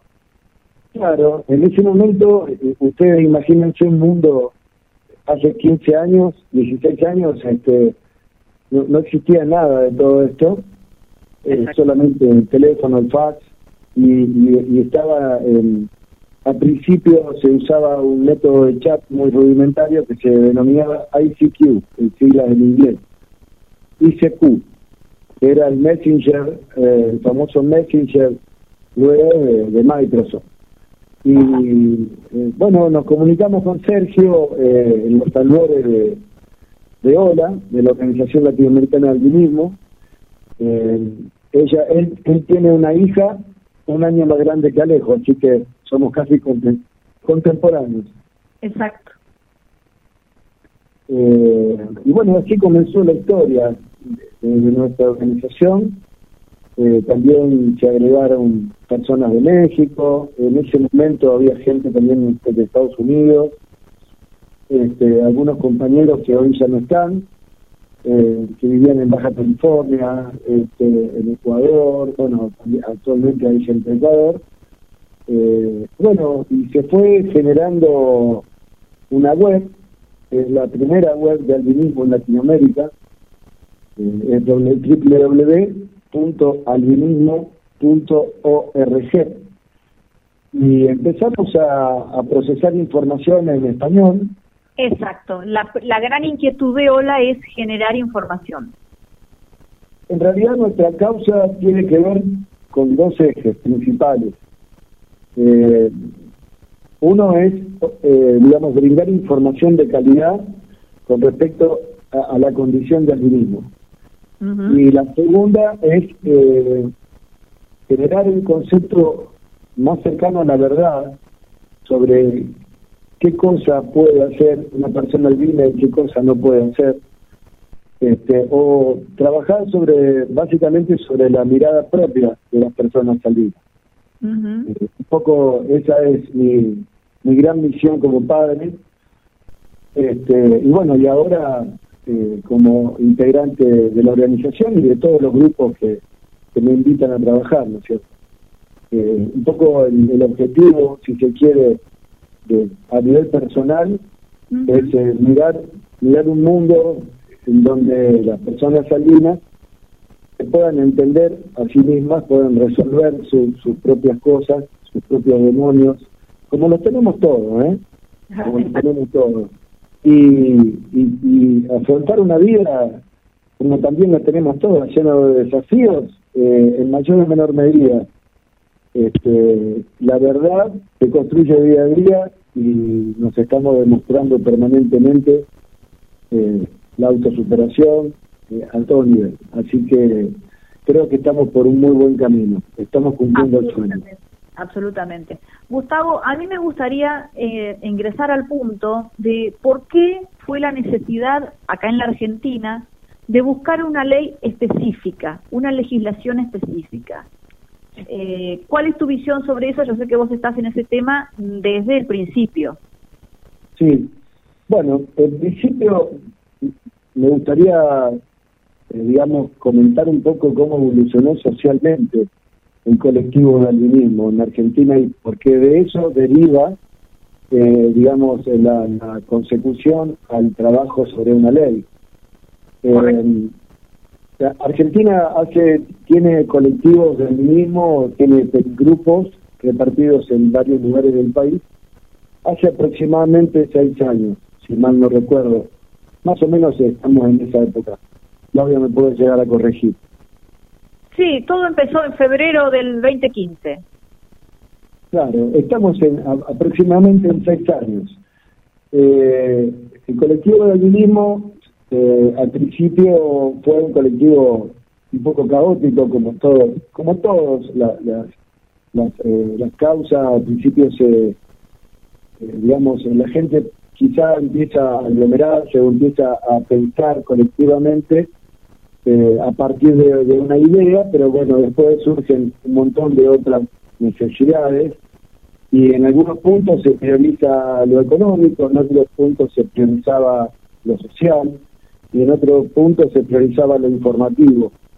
Eh, la verdad es que tengo que reconocer y felicitar a todas las personas que forman parte del colectivo porque de alguna manera eh, fuimos encontrándonos en algunos ejes, fuimos encontrándonos eh, y a partir de este encuentro social, por así decirlo, de la tolerancia, eh, o de, a pesar de las diferencias, empezar a trabajar en pos de un objetivo común, surgió la Ley Nacional del Albinismo.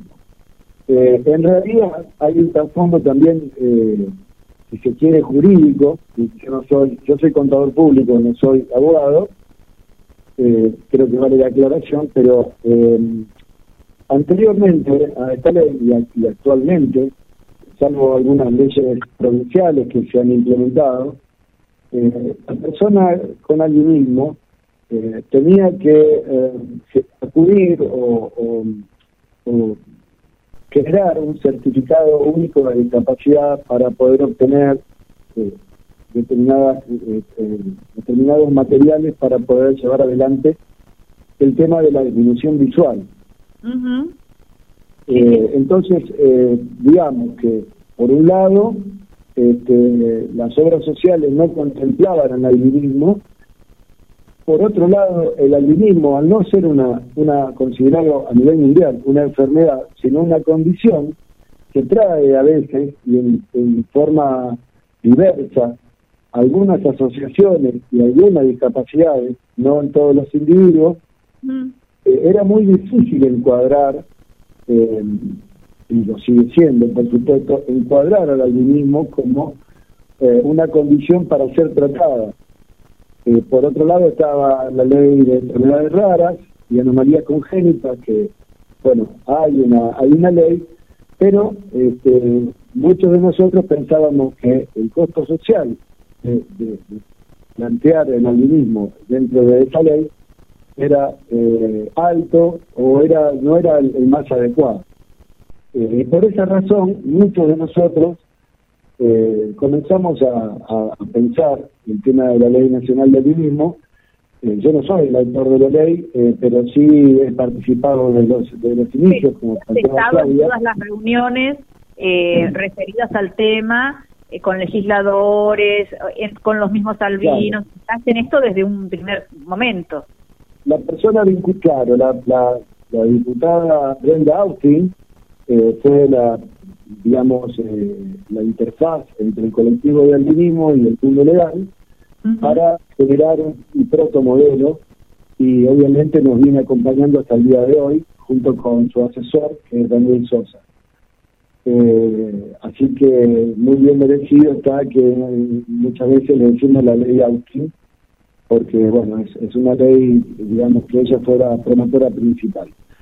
Eh, eso de alguna manera también eh, provocó conversaciones entre nosotros y también provocó acuerdos.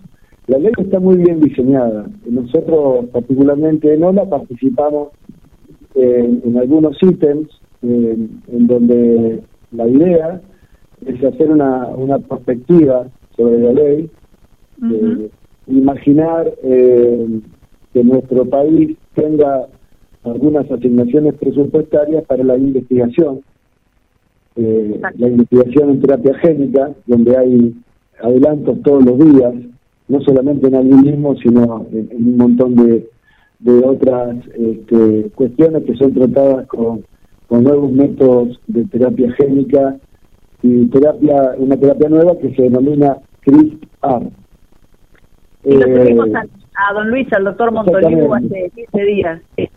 Exacto, exacto. Así que, bueno, un poco esa fue, esa es la génesis de la Ley Nacional de Animismo, eh, que intenta, digamos, es bastante integral, realmente es una ley muy bien diseñada.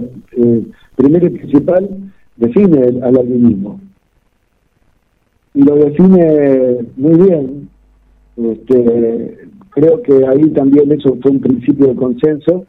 Y después obviamente va, va este, tocando distintos lugares, distintos artículos en donde de un lado, por un lado está el tratamiento eh, que intenta abarcarse el plan médico obligatorio, por otro lado está el tema de investigación, por otro lado está el tema de educación, este, el tema de información, el trabajo eh, en la posibilidad de nuestras posibilidades de, colaboración con universidades nacionales, eh, con organismos internacionales también, eh, como es el caso eh, bueno, de Rotary, por ejemplo, o, de algunas instituciones internacionales que a veces prestan atención a estas cuestiones.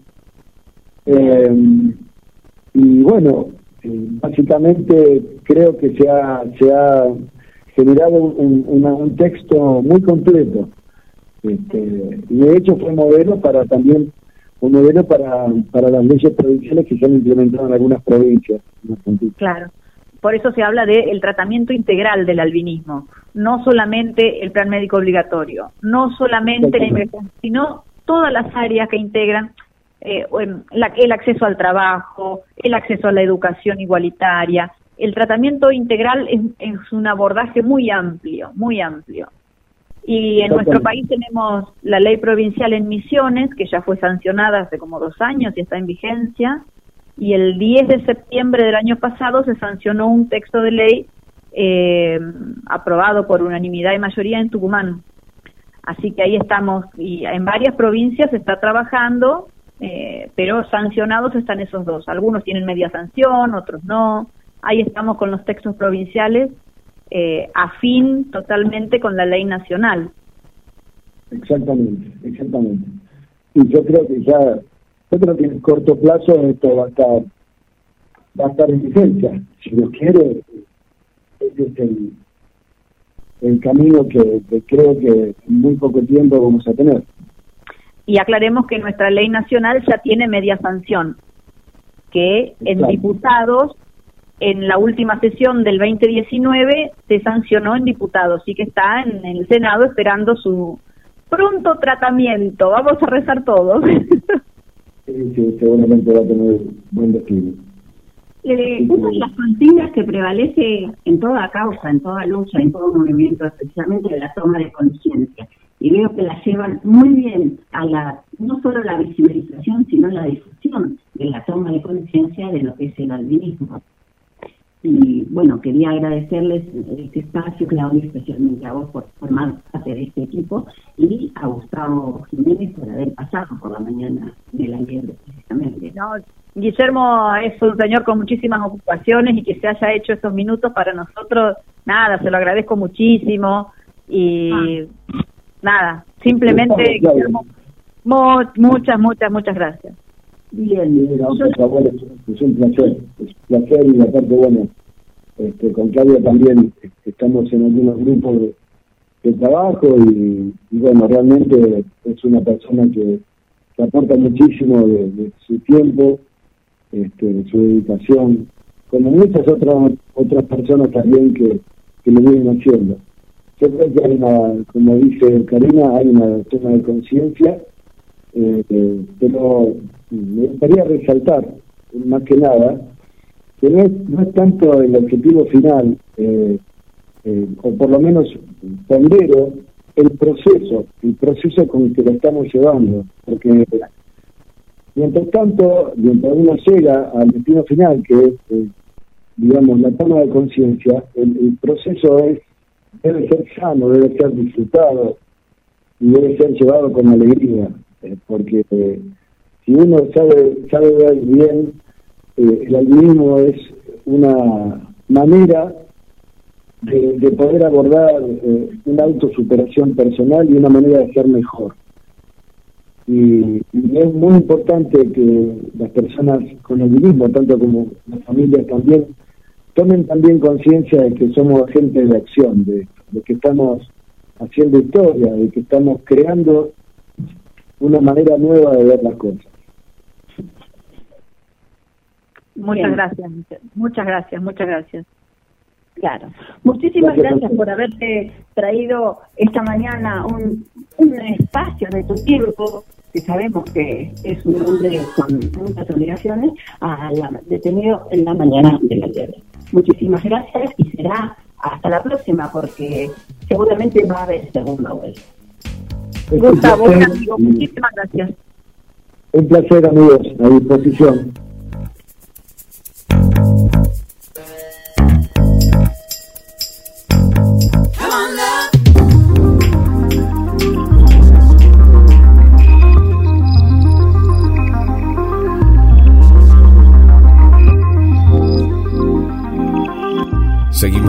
Seguimos haciendo, seguimos haciendo GDS Radio, la radio que nos une.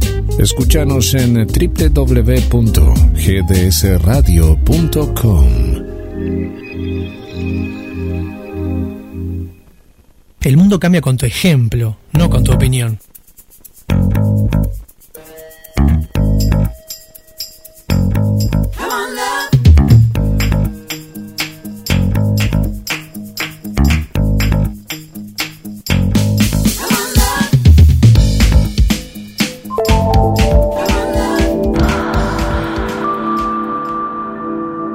Presta atención a esta simple combinación de sonidos. En los pequeños detalles está nuestra esencia. GDS Radio, Escúchanos en www.gdsradio.com.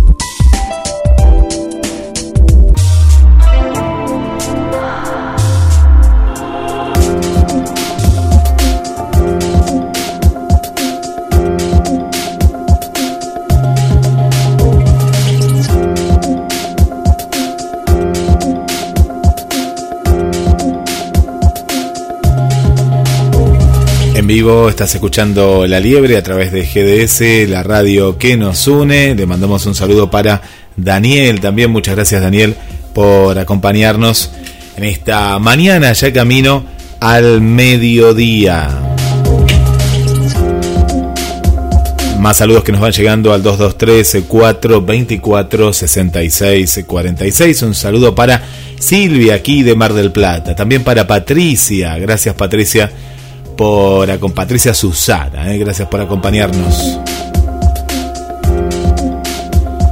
Para el amigo Gabriel Magnani, eh, que nos escucha desde su taxi, eh, esté donde esté, ahí está junto a nosotros.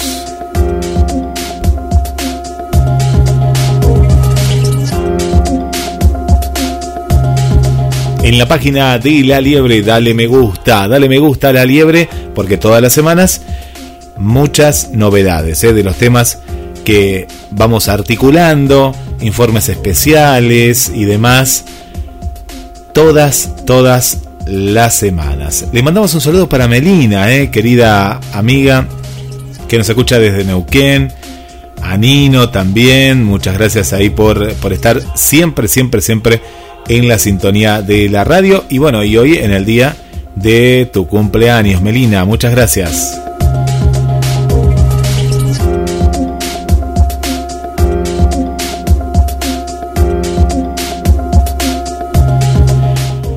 Gustavo nos comparte la página www.albinismo.org, ¿eh? la, la, página que ya la estamos compartiendo, Gustavo. Eh, muchas gracias. Y ahí estamos compartiendo con todas las amigas y amigos de, de la radio, Organización Latinoamericana de Albinismo.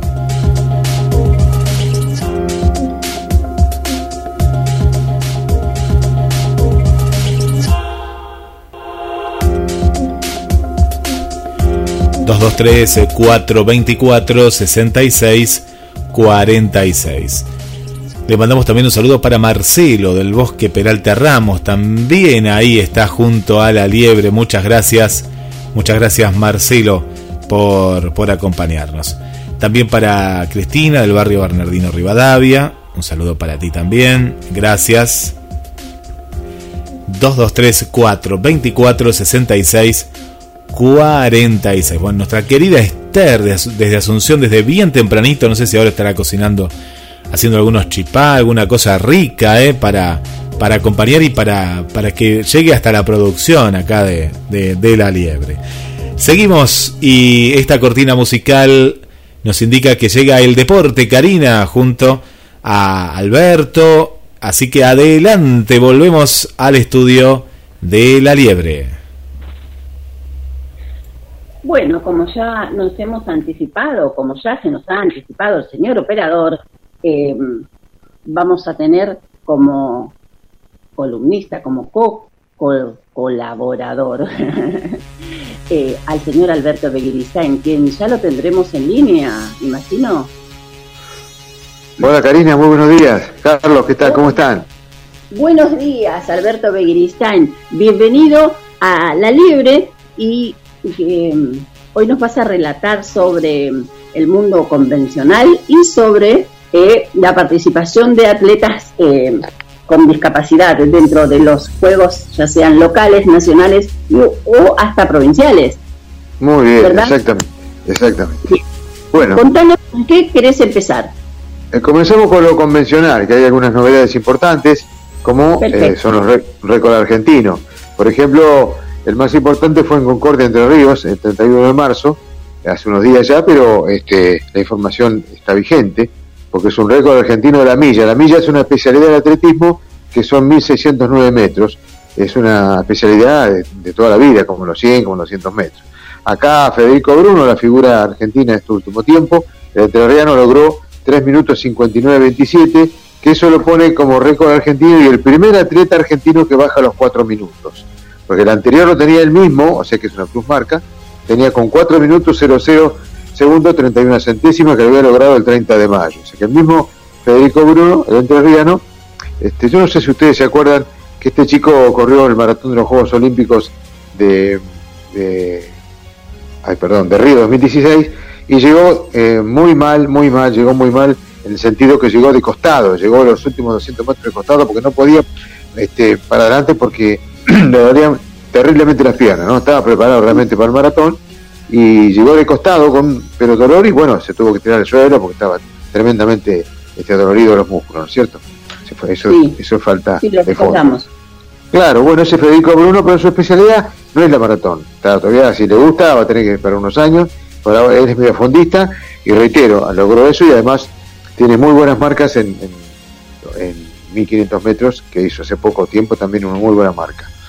Bueno, segundo fue en ese, torneo Diego Nacamoire de Mar del Plata con 4.08.38 en la milla, con nuevo récord provincial. Y el récord mapatense de la milla lo obtiene, lo tiene Ramiro País con 4.13.7, que eso lo logró hace 28 años, el 22 de mayo del 93.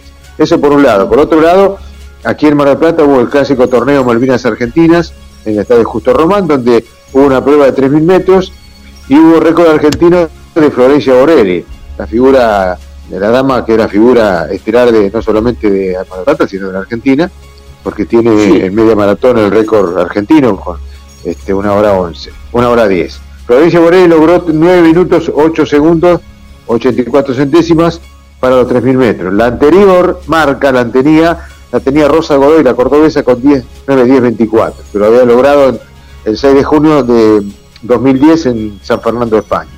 En esta prueba salió segunda su hermana Mariana Borelli, 9.22, y tercera Nadir Dianes.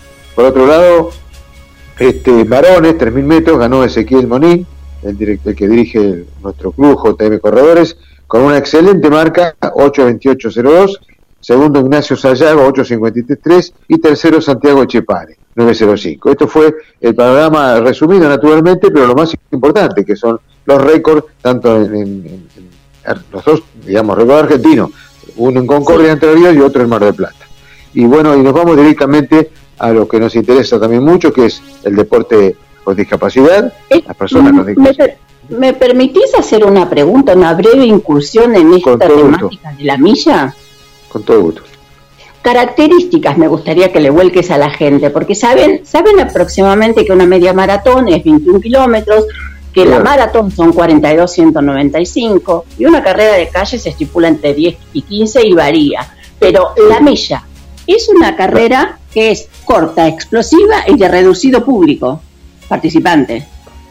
¿Me equivoco? Claro, no, no, depende, depende. Acá se ha hecho popular, pero en general sí, cuando se hace en la milla este, no hay mucho público y esa, como yo decía, tiene 1690, 1609 metros, que hace muchísimos años, ¿no? Tendría que haber tenido, por un factor de tiempo, este, tengo la historia naturalmente de, los primeros, ¿no es cierto? Este, que, que hace muchísimos años que se realiza esta, esta prueba que fue creo que fue después de las, de las pruebas convencionales como con los 1500 metros, los 3000, la maratón, como bien decía vos, los 100 metros, esta esa parte, y esta se puede hacer tanto en pista como en calle. Generalmente se hace en calle, la, la milla, la milla urbana se termina, por eso se hace en claro. Sí, cuando digo que es eh, de menor eh, participación es porque como salen tan agolpados, los participantes, incluso no cualquiera está eh, preparado para participar en una milla cuando es explosiva, como es salir al tope y llegar al tope. Claro, claro, sí, sí, realmente sí. digamos, de acuerdo al nivel que haya, si hay un nivel para hacer una buena marca, y sí, se escribe, realmente lo escriben. Acá en Mar del Plata se hizo hace un par de años y pudimos correr, inclusive nosotros los veteranos pudimos correr, hicieron para todo el mundo en la calle, pero esa particular tiene, denominada de toda la vida Villa Urbana porque va en la, prácticamente va en la calle. Cuando no se puede en calle hacer pista, prácticamente es así. Esa era un poquito la, breve, el, breve, resumen de lo que es una, la milla urbana, ¿no? Bien. Bueno, muchas gracias por ilustrarnos, Alberto. Por favor, por favor. Así que nos vamos entonces ahora al deporte que nos interesa también, que es el, hablamos de las personas con discapacidad, en este caso es el deporte de, para personas sordas e hipoacúsicas. Eh, por ejemplo, existe las sordo-olimpiadas, que son competencias olímpicas propias y también en los Juegos Olímpicos con algunos adaptados. Las personas sordas acceden a deportes de alta competencia, pero por sorpresa de muchos nunca, eh, muchas no participan en las Paralimpiadas, ya que se encuentran reservadas para personas con discapacidad física, mental y sensorial, porque el atleta con pérdida auditiva estaría compitiendo con ventajas sobre otros deportistas. La sordera o pérdida auditiva no impide nadar, ni correr, ni jugar al fútbol o al básquet, entre otros. Lo único que existe es una necesidad de comunicación especial, ya que obviamente no puede ser guiados por el sonido nada más. La solución técnica como los implantes cocleares o los audífonos y otros no están autorizados en las competencias de las Olimpiadas. El objetivo de esta medida es colocar a todos los atletas en el mismo nivel. Tanto los sordos oralistas como los, los signantes, este, los signantes son, eh, se distinguen entre otras cosas por el uso de la lengua de signos y los oralistas leen los labios son personas con algún tipo de implante coclear en vez de audífono, ¿no es cierto? Los, las sordolimpiadas eh, son oficiales cada cuatro años y los atletas deben tener una pérdida auditiva mínima de, se llama 55 dB en su mejor oído. Los atletas también participan en los Juegos Olímpicos, aunque desde 1924 se están celebrando las sordolimpiadas. Los deportistas de elite sordos también participan en los Juegos Olímpicos. No existe ninguna prohibición y no hay restricciones con la pérdida de audición o el uso de audífonos. Lo que sí se requiere son algunas adaptaciones visuales para hacer accesibles los Juegos Olímpicos. Muchos han sido los atletas sordos que han participado en los Juegos Olímpicos. Hay sordo olimpiadas también de verano y de invierno. Incluyen deportes como el atletismo, el karate, el badminton, el taekwondo, la natación, el tenis, el disparo también y el fútbol. Las señales son visuales y ni el silbato en el fútbol ni la pistola de arranque sirven para este evento. En el fútbol, por ejemplo, el árbitro ondea una bandera. En la pista los corredores son guiados por luces. Y en natación hay un semáforo por cada carril que indica la salida de los espectadores. Y algo interesante, en las gradas, el público agitan ambas manos en lugar de aplaudir. Carlos Orlandi, boxeador italiano, fue el primero en participar en Juegos Olímpicos de Ámsterdam 1928. David Smith juega al voleibol. El estadounidense nació con pérdida auditiva leve a severa y utiliza audífonos dentro y fuera de la cancha. Jakub Nosek, un checo, que, haya, que ya ha competido recientemente en atletismo en los Juegos Olímpicos. Para atletas sordos, los límites no son físicos, se encuentran fuera de las personas sordas, en el ámbito social, de la comunicación sordera, porque es un clic para tuitear, tuitear. En el deporte de alta competencia, el principal rival de la sordera también es uno mismo, por los atletas sordos. Javier Soto, uno de los mejores deportistas del siglo XX, escribió el libro Sordo y qué. Hay que perseguir, dice, todo aquello que te propongas. El deporte de alta competencia no tiene como rival a la sordera o a la pérdida auditiva, sino a uno mismo. Se compite con uno mismo y dando lo mejor de cada uno mejorando cada día y superándose, derribando las propias barreras. Y hay una frase que, que dice Javier Soto que dice lo último para cerrar, para que los límites en el deporte no estén en tus oídos, están en tu cabeza.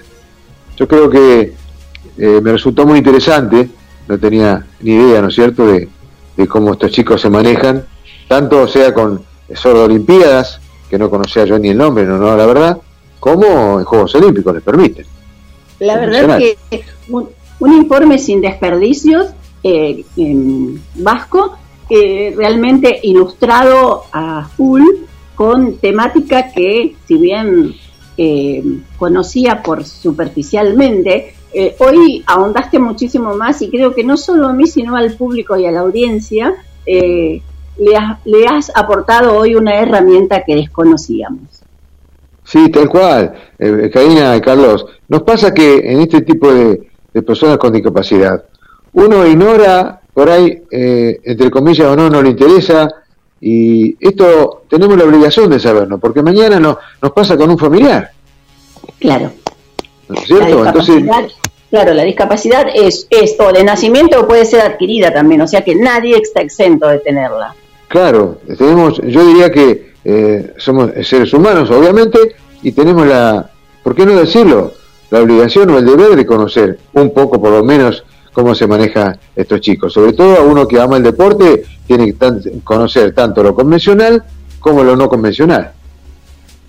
Porque acá en Mar del Plata hemos, hemos tenido eh, eh, campeonatos trasplantados. Yo el otro día estuve con, con mi peluquero, que es juez de atletismo de Mar del Plata, y me cortó una experiencia con chicos de, de Down que, se me, que ponía la piel de gallina. Porque Ah. la mane- eh, sabemos cómo se manejan los chicos con esa ternura, con ese cariño, con ese amor. Y entre las tantas cosas, para no hacerla tan larga, en un momento determinado, un chico eh, eh, hizo una, una prueba de, de- de prueba de campo, creo que fue una, una lanzamiento de la bala. Eh, bueno, no sé el puntaje, hizo el puntaje y cuando el chico va al podio, eh, lo llama al juez para que él le entregue el premio. una cosa increíble, hermosísima, porque no, Sí, se- eso no es habitual. Sí. Mirá, Normalmente, eh, sí, sí. Tiene mucho de, de particular este tipo de historia y no son las únicas en esta en esta categoría de, de discapacidad de síndrome de Down, sino eh, déjame comentarte que en una Sí. ocasión, en unos juegos eh, locales, a nivel local, se sucedió, no me acuerdo en qué provincia, de una carrera de chicos con síndrome de Down. Y bueno, dieron el tiro de salida y todos salieron corriendo y uno de, era varones y mujercitas. Entonces, eh, largan, largan y salen corriendo y una de las nenas se cae. Entonces, uno y dos pararon a ayudarla a Oh. levantarse. Todos los demás pararon, volvieron, la agarraron, la llevaron y fueron todos juntos de la mano a llegar a la línea del final. Qué maravilloso, qué maravilloso. Eso, eso son cosas que hay que destacar. Sí, sí, sí, impresionante, impresionante. Es un puro, puro, eso es verdaderamente puro amor, ¿no? Puro amor y ternura de ellos. Eso sí. los pinta en- en- a ellos como personas, ¿no? Por supuesto. Bien. Muy bien. ¿Tenés algo más que nos quieras hoy, con lo que nos quieras ilustrar?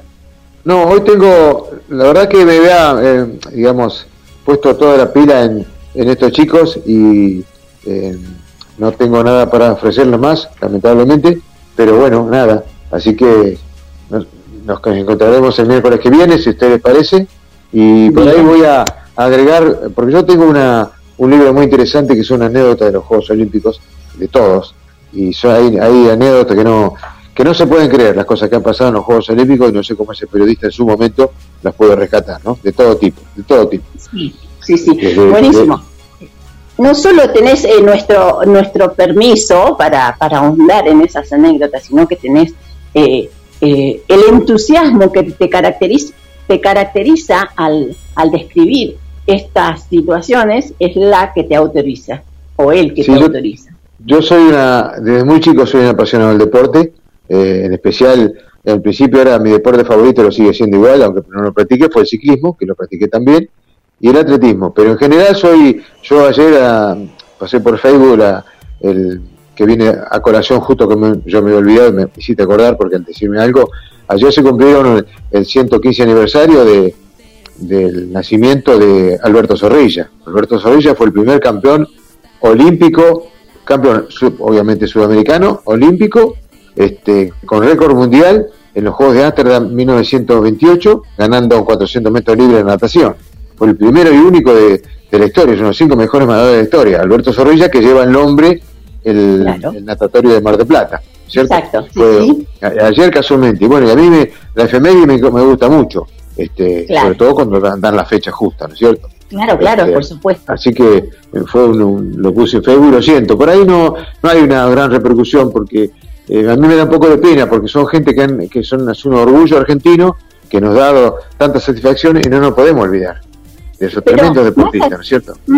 Más allá de todo esto, permíteme el comentario, Alberto, yo creo que ya el hecho de que vos recojas el guante de hablar e incluir las temáticas de, deportivas de la discapacidad, ya está generando conciencia en los demás. O sea que eh, al hacerlo vos desde tu figura, que ya sabemos que sos un ícono en el atletismo marplatense, hay mucha gente que te escucha y, gente que te entiende. Entonces, eh, ya estamos haciendo una obra. Sí, claro. Sí, sí, sí, yo me siento, me, siento así, Karina, y además me, me ¿cómo se llama? Me ha, me ha hecho un clic también, porque a veces estoy con amigos y, y charlo de algo y, y, lo, digamos, lo comento, lo comento y lo comento porque son casos increíbles, increíbles de gente con discapacidad, lo que hace, lo que hace, no solamente porque lo, lo ha nacido así, sino gente que ha tenido accidente, que es lo más difícil, lo más difícil, y se han recuperado haciendo deporte. Increíble. Claro, sí. Increíble. Como también están aquellas personas que fueron, digamos, una, una, una buena, una buena, a ver cómo no me sale, tenían un una buena estadística como personas convencionales en el deporte que sea, que han tenido una, una discapacidad adquirida por, un accidente, que aún eh, teniendo la discapacidad volcaron sus eh, deseos de seguir transitando el deporte en otra actividad con discapacidad y hoy por hoy son los líderes de, esa temática también. Bueno, nosotros tenemos un ejemplo en atletismo, que es el tucumano Juan Pablo Juárez, que fue una figura estelar del, fondo, del maratón, ha ganado maratones y todo, tucumano que vive allá naturalmente, que em, ha estado acá en Mar del Plata corriendo carreras acá, y bueno, y de golpe fue trasplantado y uno puede decir un tipo con semejante nivel eh, se le vino el mundo abajo. No, comenzó a, trabajar, a, participar en trasplantado y vino acá, fue campeón argentino de trasplantado en su categoría y, ha ido a los mundiales también y sigue, sigue vigente su actividad en deporte como trasplantado. Maravilloso. Claro. es difícil reponerse, reponerse cuando uno eh, este, ha sido de ese tamaño nivel y que se baja de esa manera por un, por un problema de salud podemos decir podemos decir para ir redondeando de que el mundo no acaba con o por una discapacidad. No, para nada, tal cual, tal cual, muy bien. Sí, sí, es así, es así. Pero ahí está en cada persona este, tener esa, esa fuerza de voluntad y el entorno también que tiene que ayudar para que esas personas vuelvan a, a, la, como quien dice, a la normalidad, ¿no es cierto? A la reinserción social. A la reinserción social, exacto. Claro, Alberto. Bueno, bueno, Karina, Carlos. Gracias. Muchísimas gracias. Estuvo para mí muy entretenido. Espero que la gente del otro lado lo haya disfrutado con la misma intensidad que yo. Espero, haber sido claro. Este fue este, bastante explicativo, bastante explicativo esto y hay algunos términos que uno no conocía, sordos oralistas, sordos, sordos signantes, bueno, más o menos puede explicar lo que creo que, que, lo que la gente lo haya entendido, ¿no es cierto? El vasco está cambiando, el vasco se modifica. El vasco habla de deporte adaptado, de deporte convencional, del atletismo más precisamente, y por qué no, de discapacidad y efemérides. Por supuesto, por supuesto. Muchísimas gracias Karina Carlos. Nos reencontramos el próximo miércoles. Eh, será hasta el próximo miércoles, entonces. Muchísimas gracias. Les vamos a comentar a la audiencia que pasó Alberto Beguiristain, el ícono del atletismo de Mar del Plata, por la mañana de la liebre. Y que eh, a continuación eh, tenemos la baja inmediata de María Elena Gutiérrez en, esta, en estos 14 o 15 días. No la vamos a tener porque se pescó el virus. Está con COVID, está recluida, así que le mandamos un un abrazo, un besazo, toda la energía para que se recupere y por supuesto acá la estaremos esperando para su regreso. Por otro lado, tenemos eh, la noticia también de que la ausencia de Carlos Matos es debido ¿Cómo a que... Ah, yo estaba anunciando que no iba a estar, ¿eh? Que, tenía COVID también. No, lo que pasó, bueno, le cuento muy rápido porque tampoco es cuestión de tomar tiempo que no corresponde. Eh, con esto de la vacunación, eh, tuve que ir hasta Lupa para ver qué pasaba porque a mí me tocaba hoy la segunda dosis. Eh, y en realidad la información era un poco confusa, porque mm, de paso aprovecho para, comentarles. Eh, por un lado se decía que la, que la vacuna de AstraZeneca se iba a postergar hasta tres meses.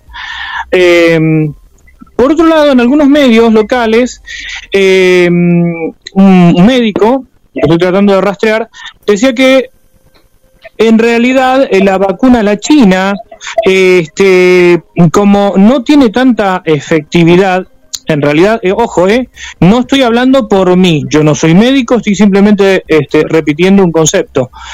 Esto que quede claro.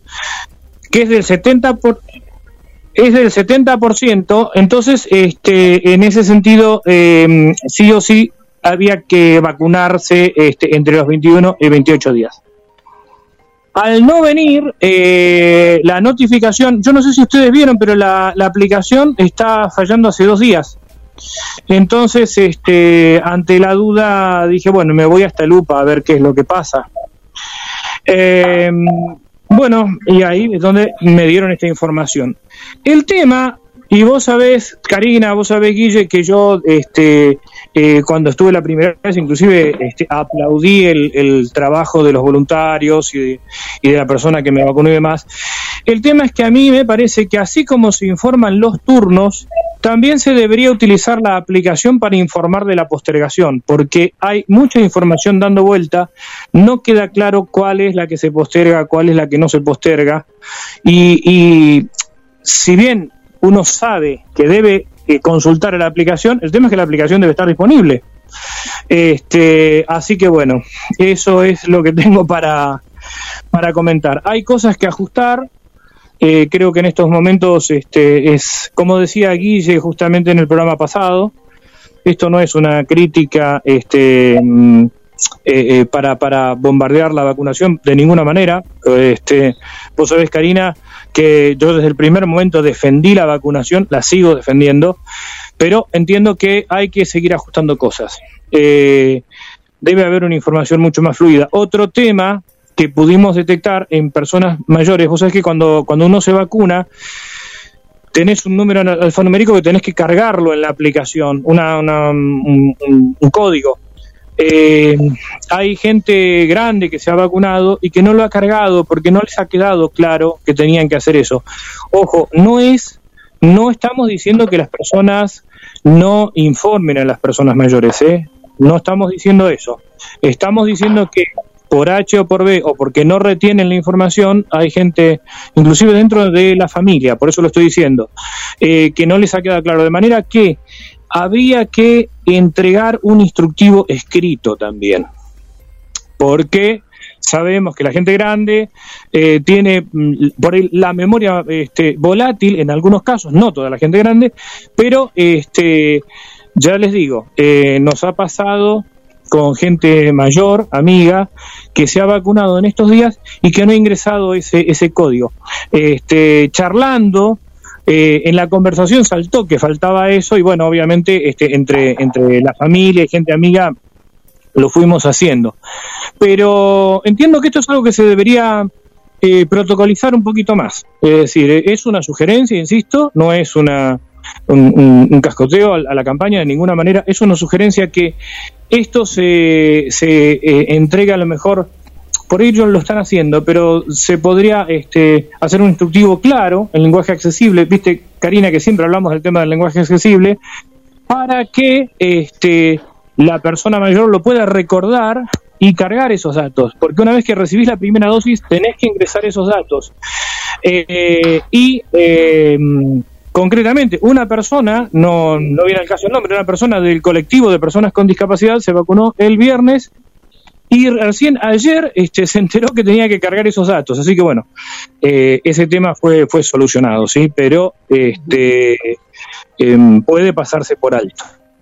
Claro, bueno, eso incluso, es lo que tengo para... eh, pero claro, me, incluso me, te sí. agradezco la, el aporte porque el lunes, no sé si te habrás enterado por Face, que yo vacuné, acompañé a mi mamá a vacunarse y nos dieron un cartoncito a la salida que mi mamá guardó sí. en la cartera y no me comentó absolutamente nada. de que había que validar una clave alfanumérica. Así que muchas gracias por el aporte. Y claro, ves, eh, ahí, ahí, ahí tenés un caso concreto. Por eso, el problema es que si vos no cargas esos datos, después no vas a tener el segundo turno. Pero, eh, Carlos, eh, eso... y entonces Mucha gente no lo sabe, eh, te lo digo porque muchas maestras, mucha gente no, no, no sabe de esto que estás contando. Va, va, va, van a tener que difundir un poco más porque estaba claro que te avisaban. Te totalmente. Viste que te dicen los veintipico de días. Lo que no me quedó claro, ahora vos, Carlos, ¿te vacunaron hoy? No, hoy fuiste a. Hoy te enteraste de esto. No, no, no, no.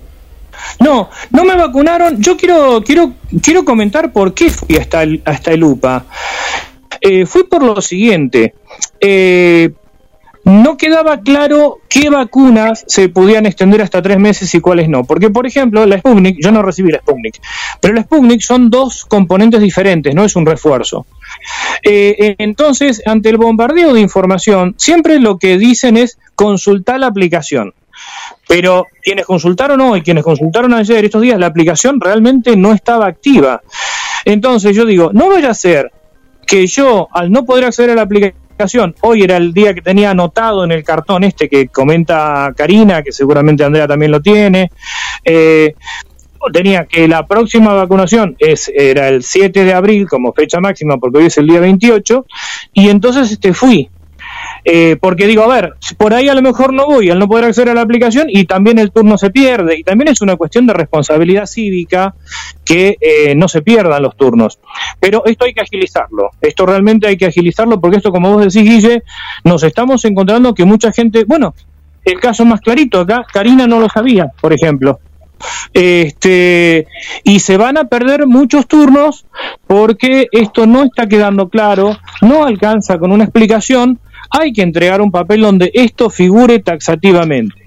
Nunca hay que dar las cosas de manera sobreentendida. Yo, eh, cuando era chico, me reía mucho de los instructivos de los aparatos. ¿Vieron esos instructivos que dice que aclaran cosas que te aparecen este, demasiado de perogrullo? Sin embargo, me parece que no está de más esto. Y justamente, si estamos hablando de que una de las prioridades es el mayor adulto, la gente mayor, tenemos que comunicar de manera precisa, eh, no solo a la persona mayor, sino en este caso también a la que acompaña. Vos, Karina, no sabías nada. No, no, porque incluso mi mamá salió, mi mamá tiene 78 eh, años, eh, por lo tanto su memoria ya también es volátil, como vos la denominás, y cuando entró solita a la espera de la vacuna, al salir, me mostró un papelito y el cartoncito, y lo guardamos pero no me comentó absolutamente nada. Así que si vos no haces mención, mm, pasa adelante. Bueno, ese, ese para mí es un gran error que la persona no pueda entrar este, acompañada. Yo entiendo la cuestión de los protocolos, entiendo lo de la atención personalizada, pero también es verdad que, y esto lo hemos vivido, quienes hemos, ya mis padres, los dos están, han, fallecido, este, pero eh, digamos, en situación de no pandemia, a mí me ha tocado acompañarlos a hacer muchísimos trámites. Entiendo que en una situación de pandemia en eso debería haber un poco de flexibilidad, pero no hablo de excepción, hablo de eh, eh, que esté protocolizado, o sea, eh, debería ser quien convive con la persona mayor poder ingresar, quien le está acompañando, para poder hacer las preguntas porque es más, ahora vos no lo sabés, no sabés, Karina, si a lo mejor es muy posible que a tu mamá le hayan informado de esto. Pero eh, también, es posible que, también es posible que tu mamá no haya retenido la información. Entonces, la cadena, la cadena este, se corta. Por otro lado, también es real lo que dice Guille, o sea, hay maestras, hay personas este, jóvenes que no, esto no lo están sabiendo. Es un tema a solucionar. Insisto, así como en la vez anterior, eh, y realmente eh, yo lo elogié, eh, elogié la atención y todo porque este, fue así, Ahora también la atención fue buena en cuanto a la información, pero hay que, hay que agilizar esto, hay que perfeccionar esto y la prórroga, la prórroga debe ser también informada por la aplicación, porque aclaro que tampoco funcionaba la página. Hoy a la mañana, este, yo intenté entrar cuando te mandé el mensaje a vos, Karina, era porque tampoco pude obtener la información por la página. Así que, que bueno, viene, estamos cerca, estamos entrando en el otoño, el otoño marplatense es casi invierno a partir de mayo. Eh, eh, esto, insisto, esto es para que se perfeccionen este, los mecanismos, los correajes de transmisión en cuanto a la información. Perfecto, perfecto. Muchísimas gracias. Tu aporte hoy fue muy fructífero, muy necesario y con toda la actualidad y la contundencia de tus relatos. Muchísimas gracias, Carlos Matos. No, gracias a, a vos, Cari, Guille. Lamentablemente, bueno, este, tuve que ir a un lugar muy lejos, no pude llegar antes, pero me parecía importante tratar de reunir todos estos datos para poder compartirlos con la audiencia. Bien, bien, muchísimas gracias. Entonces, la información certificada y veraz a cargo de Carlos Matos en la mañana de la liebre. Gente, nos estamos despidiendo, estamos llegando al final de esta semana, porque la semana termina cuando termina la liebre. Entramos en modo fin de largo. Muchísimas gracias. Nos estamos viendo la próxima edición el próximo miércoles. Chao. Hasta miércoles. La radio que está junto a vos. Siempre en movimiento. La radio que está junto a vos. Podés escucharla, la podés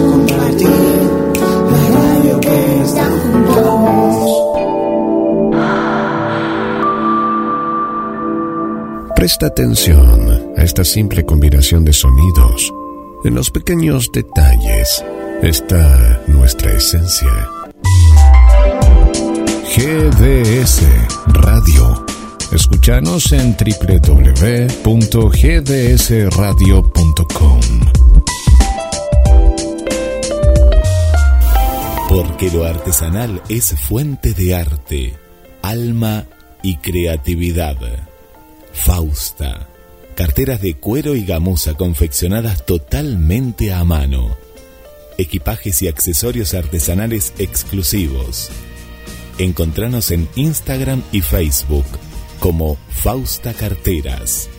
Ventas por mayor y menor. Mercado pago con débito y crédito. Transferencias. Hacemos envíos a todo el país. Hay una Fausta solo para vos.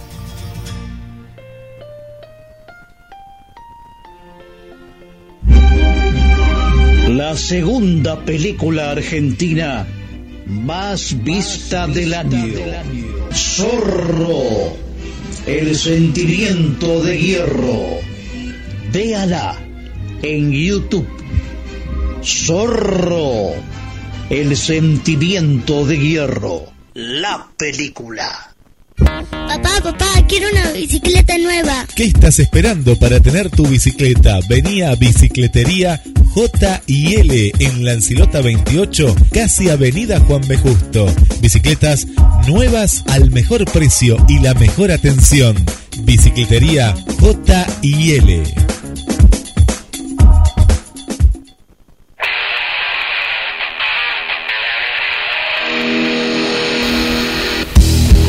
Trabajo marplatense. Comprá trabajo argentino.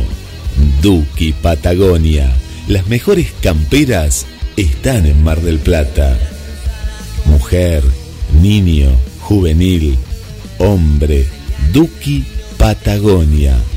Camperas, accesorios, chalecos y todo lo que buscas. Con la mejor calidad y el mejor precio. Con tarjeta de crédito, 13 cuotas sin interés. En efectivo, descuentos especiales. También podés comprar desde la web online. Entra en www.dukipatagonia.mitiendanube.com y te lo llevamos sin cargo a tu domicilio. Comprá la mejor campera. Duki Patagonia. Te esperamos en Santiago del Estero 1755, casi la peatonal San Martín.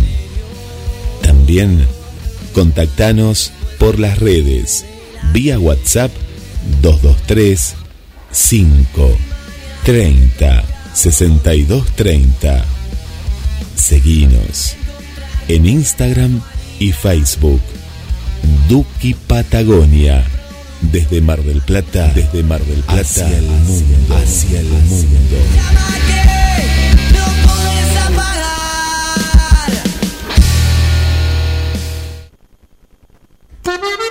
Pescadería Atlántida. Del mar a tu mesa. Única roticería marina. Atendido por sus dueños. Venía a conocer Pescadería Atlántida. España, esquina Avellaneda.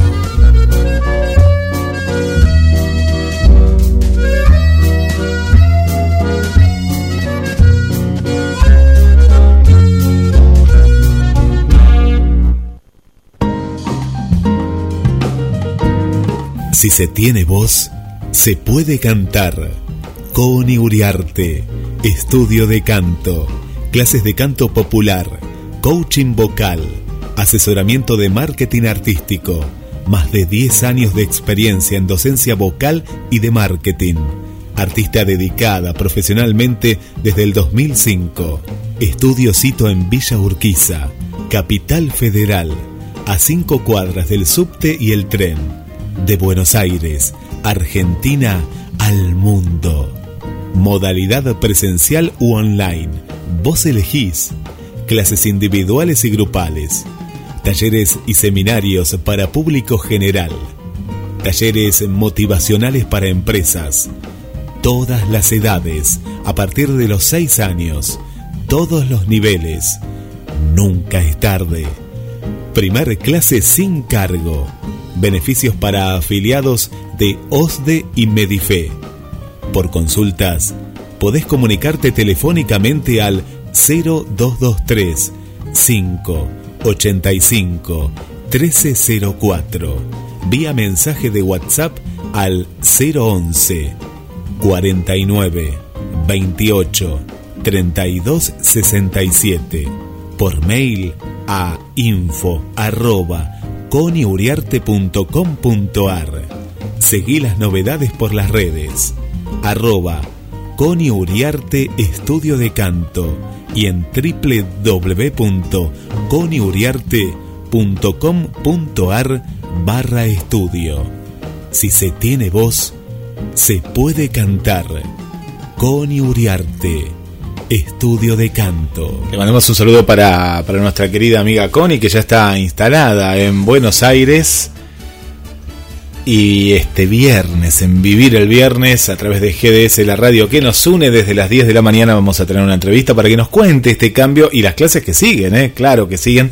Pero lo tenemos a él, ya lo estoy viendo después de este gran programa de La Liebre. Gracias por acompañarnos, tanto en la página de La Liebre. Descarga la aplicación de la radio para que puedas escuchar toda la programación en Play Store, App Store, donde vos quieras. Pones GDS Radio, es la radio más moderna de la República Argentina y es un placer tenerlo a él con la cultura, las efemérides, al señor Luis Lapenta. ¿Qué pasó, Luis, un día como hoy en la historia? Muchas gracias, Guillermo y equipo. Vamos a las efemérides que tenemos preparados para este miércoles 7 de abril, recordando por supuesto aquellas figuras que pasaron y que ya no están entre nosotros. 1947, hace muchos años ya, fallecía la actriz Elsa O'Connor, tenía solamente 40 años. Eh, Elsa O'Connor, una de las grandes actrices, eh, muy considerada en su época, hoy quizás no sea conocida para las nuevas eh, generaciones, Elsa O'Connor estaba representando una obra en Montevideo en ese momento, bueno, rodó por una escalera, golpeó su cabeza contra un piano que había allí en el decorado y no pudo reponerse de esas heridas. Tenía solamente, como decimos, 40 años, estaba casada con el actor Lalo Artich, y era la madre de otro mm, actor ya desaparecido, Horacio O'Connor. Recordamos entonces la desaparición de esta gran actriz dramática que fue Elsa O'Connor en 1947. Más acá en el tiempo, 2003, fallecía el actor Rubén Green. Todavía joven, 56 años, había comenzado su labor como actor en 1970, actuó hasta 2002 y fue el último esposo de la actriz Cristina del Valle. Y en el ámbito deportivo internacional, en 1968 desaparece Jim Clark. Le decían el escocés volador, tenía solamente 32 años cuando se produjo su desaparición corriendo una competencia en Alemania en Fórmula 2. Jim Clark fue campeón mundial de Fórmula 1 en 1963 y también en 1965. Corría desde el año 60, siempre en la escudería Lotus. Y nos vamos a los cumpleaños. 1939 nace Francis Ford Coppola, según dicen, uno de los mejores directores de la época. Eh, lo vemos eh, dirigiendo desde 1963, aparte de director, eh, también un multipremiado propulsor del teatro y el cine, que es su gran fuerte y como decíamos, considerado uno de los mejores de esta época. Francis Ford Coppola lo recordamos mucho en series como El Padrino, por ejemplo, como muchas otras. 1949, en nuestro medio, nace la actriz Cecilia Maresca, eh, actriz desde el año 78, se ha desempeñado también como directora de teatro y también docente.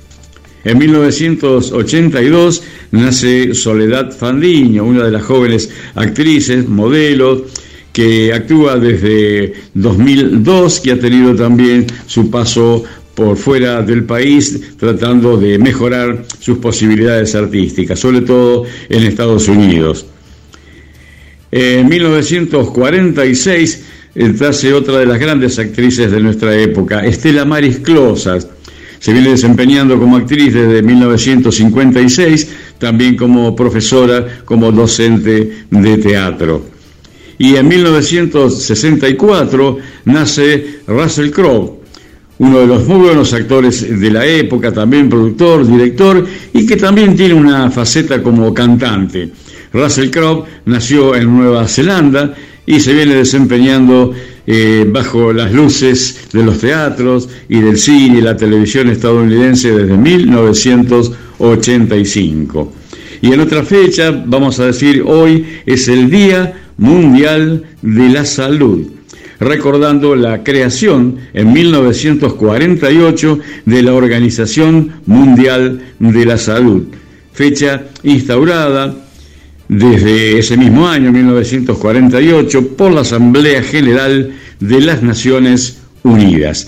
Nada más por hoy, muchísimas gracias, hasta mañana.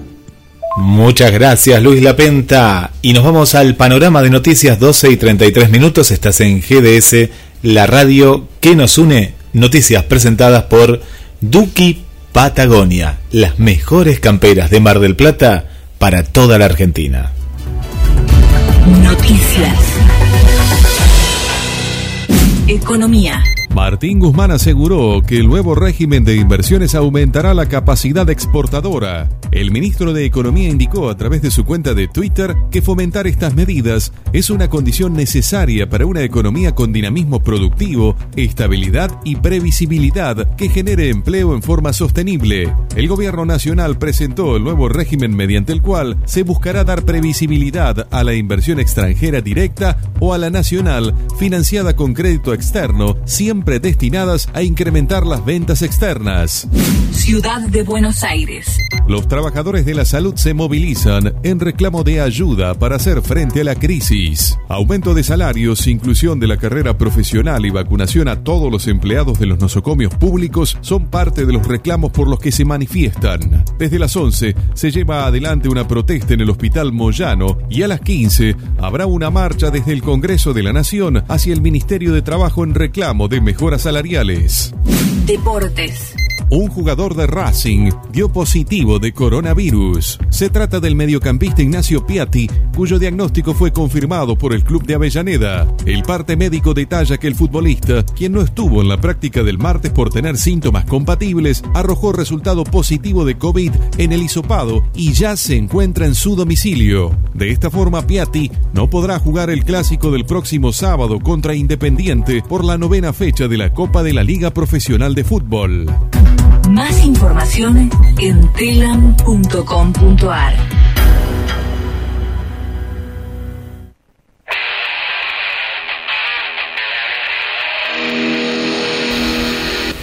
Compra trabajo marplatense. Compra trabajo argentino. Duki Patagonia. Las mejores camperas están en Mar del Plata. Mujer, niño, juvenil hombre. Duki Patagonia. Camperas, accesorios, chalecos y todo lo que buscas. Con la mejor calidad y el mejor precio. Con tarjeta de crédito, 13 cuotas sin interés. En efectivo, descuentos especiales. También podés comprar desde la web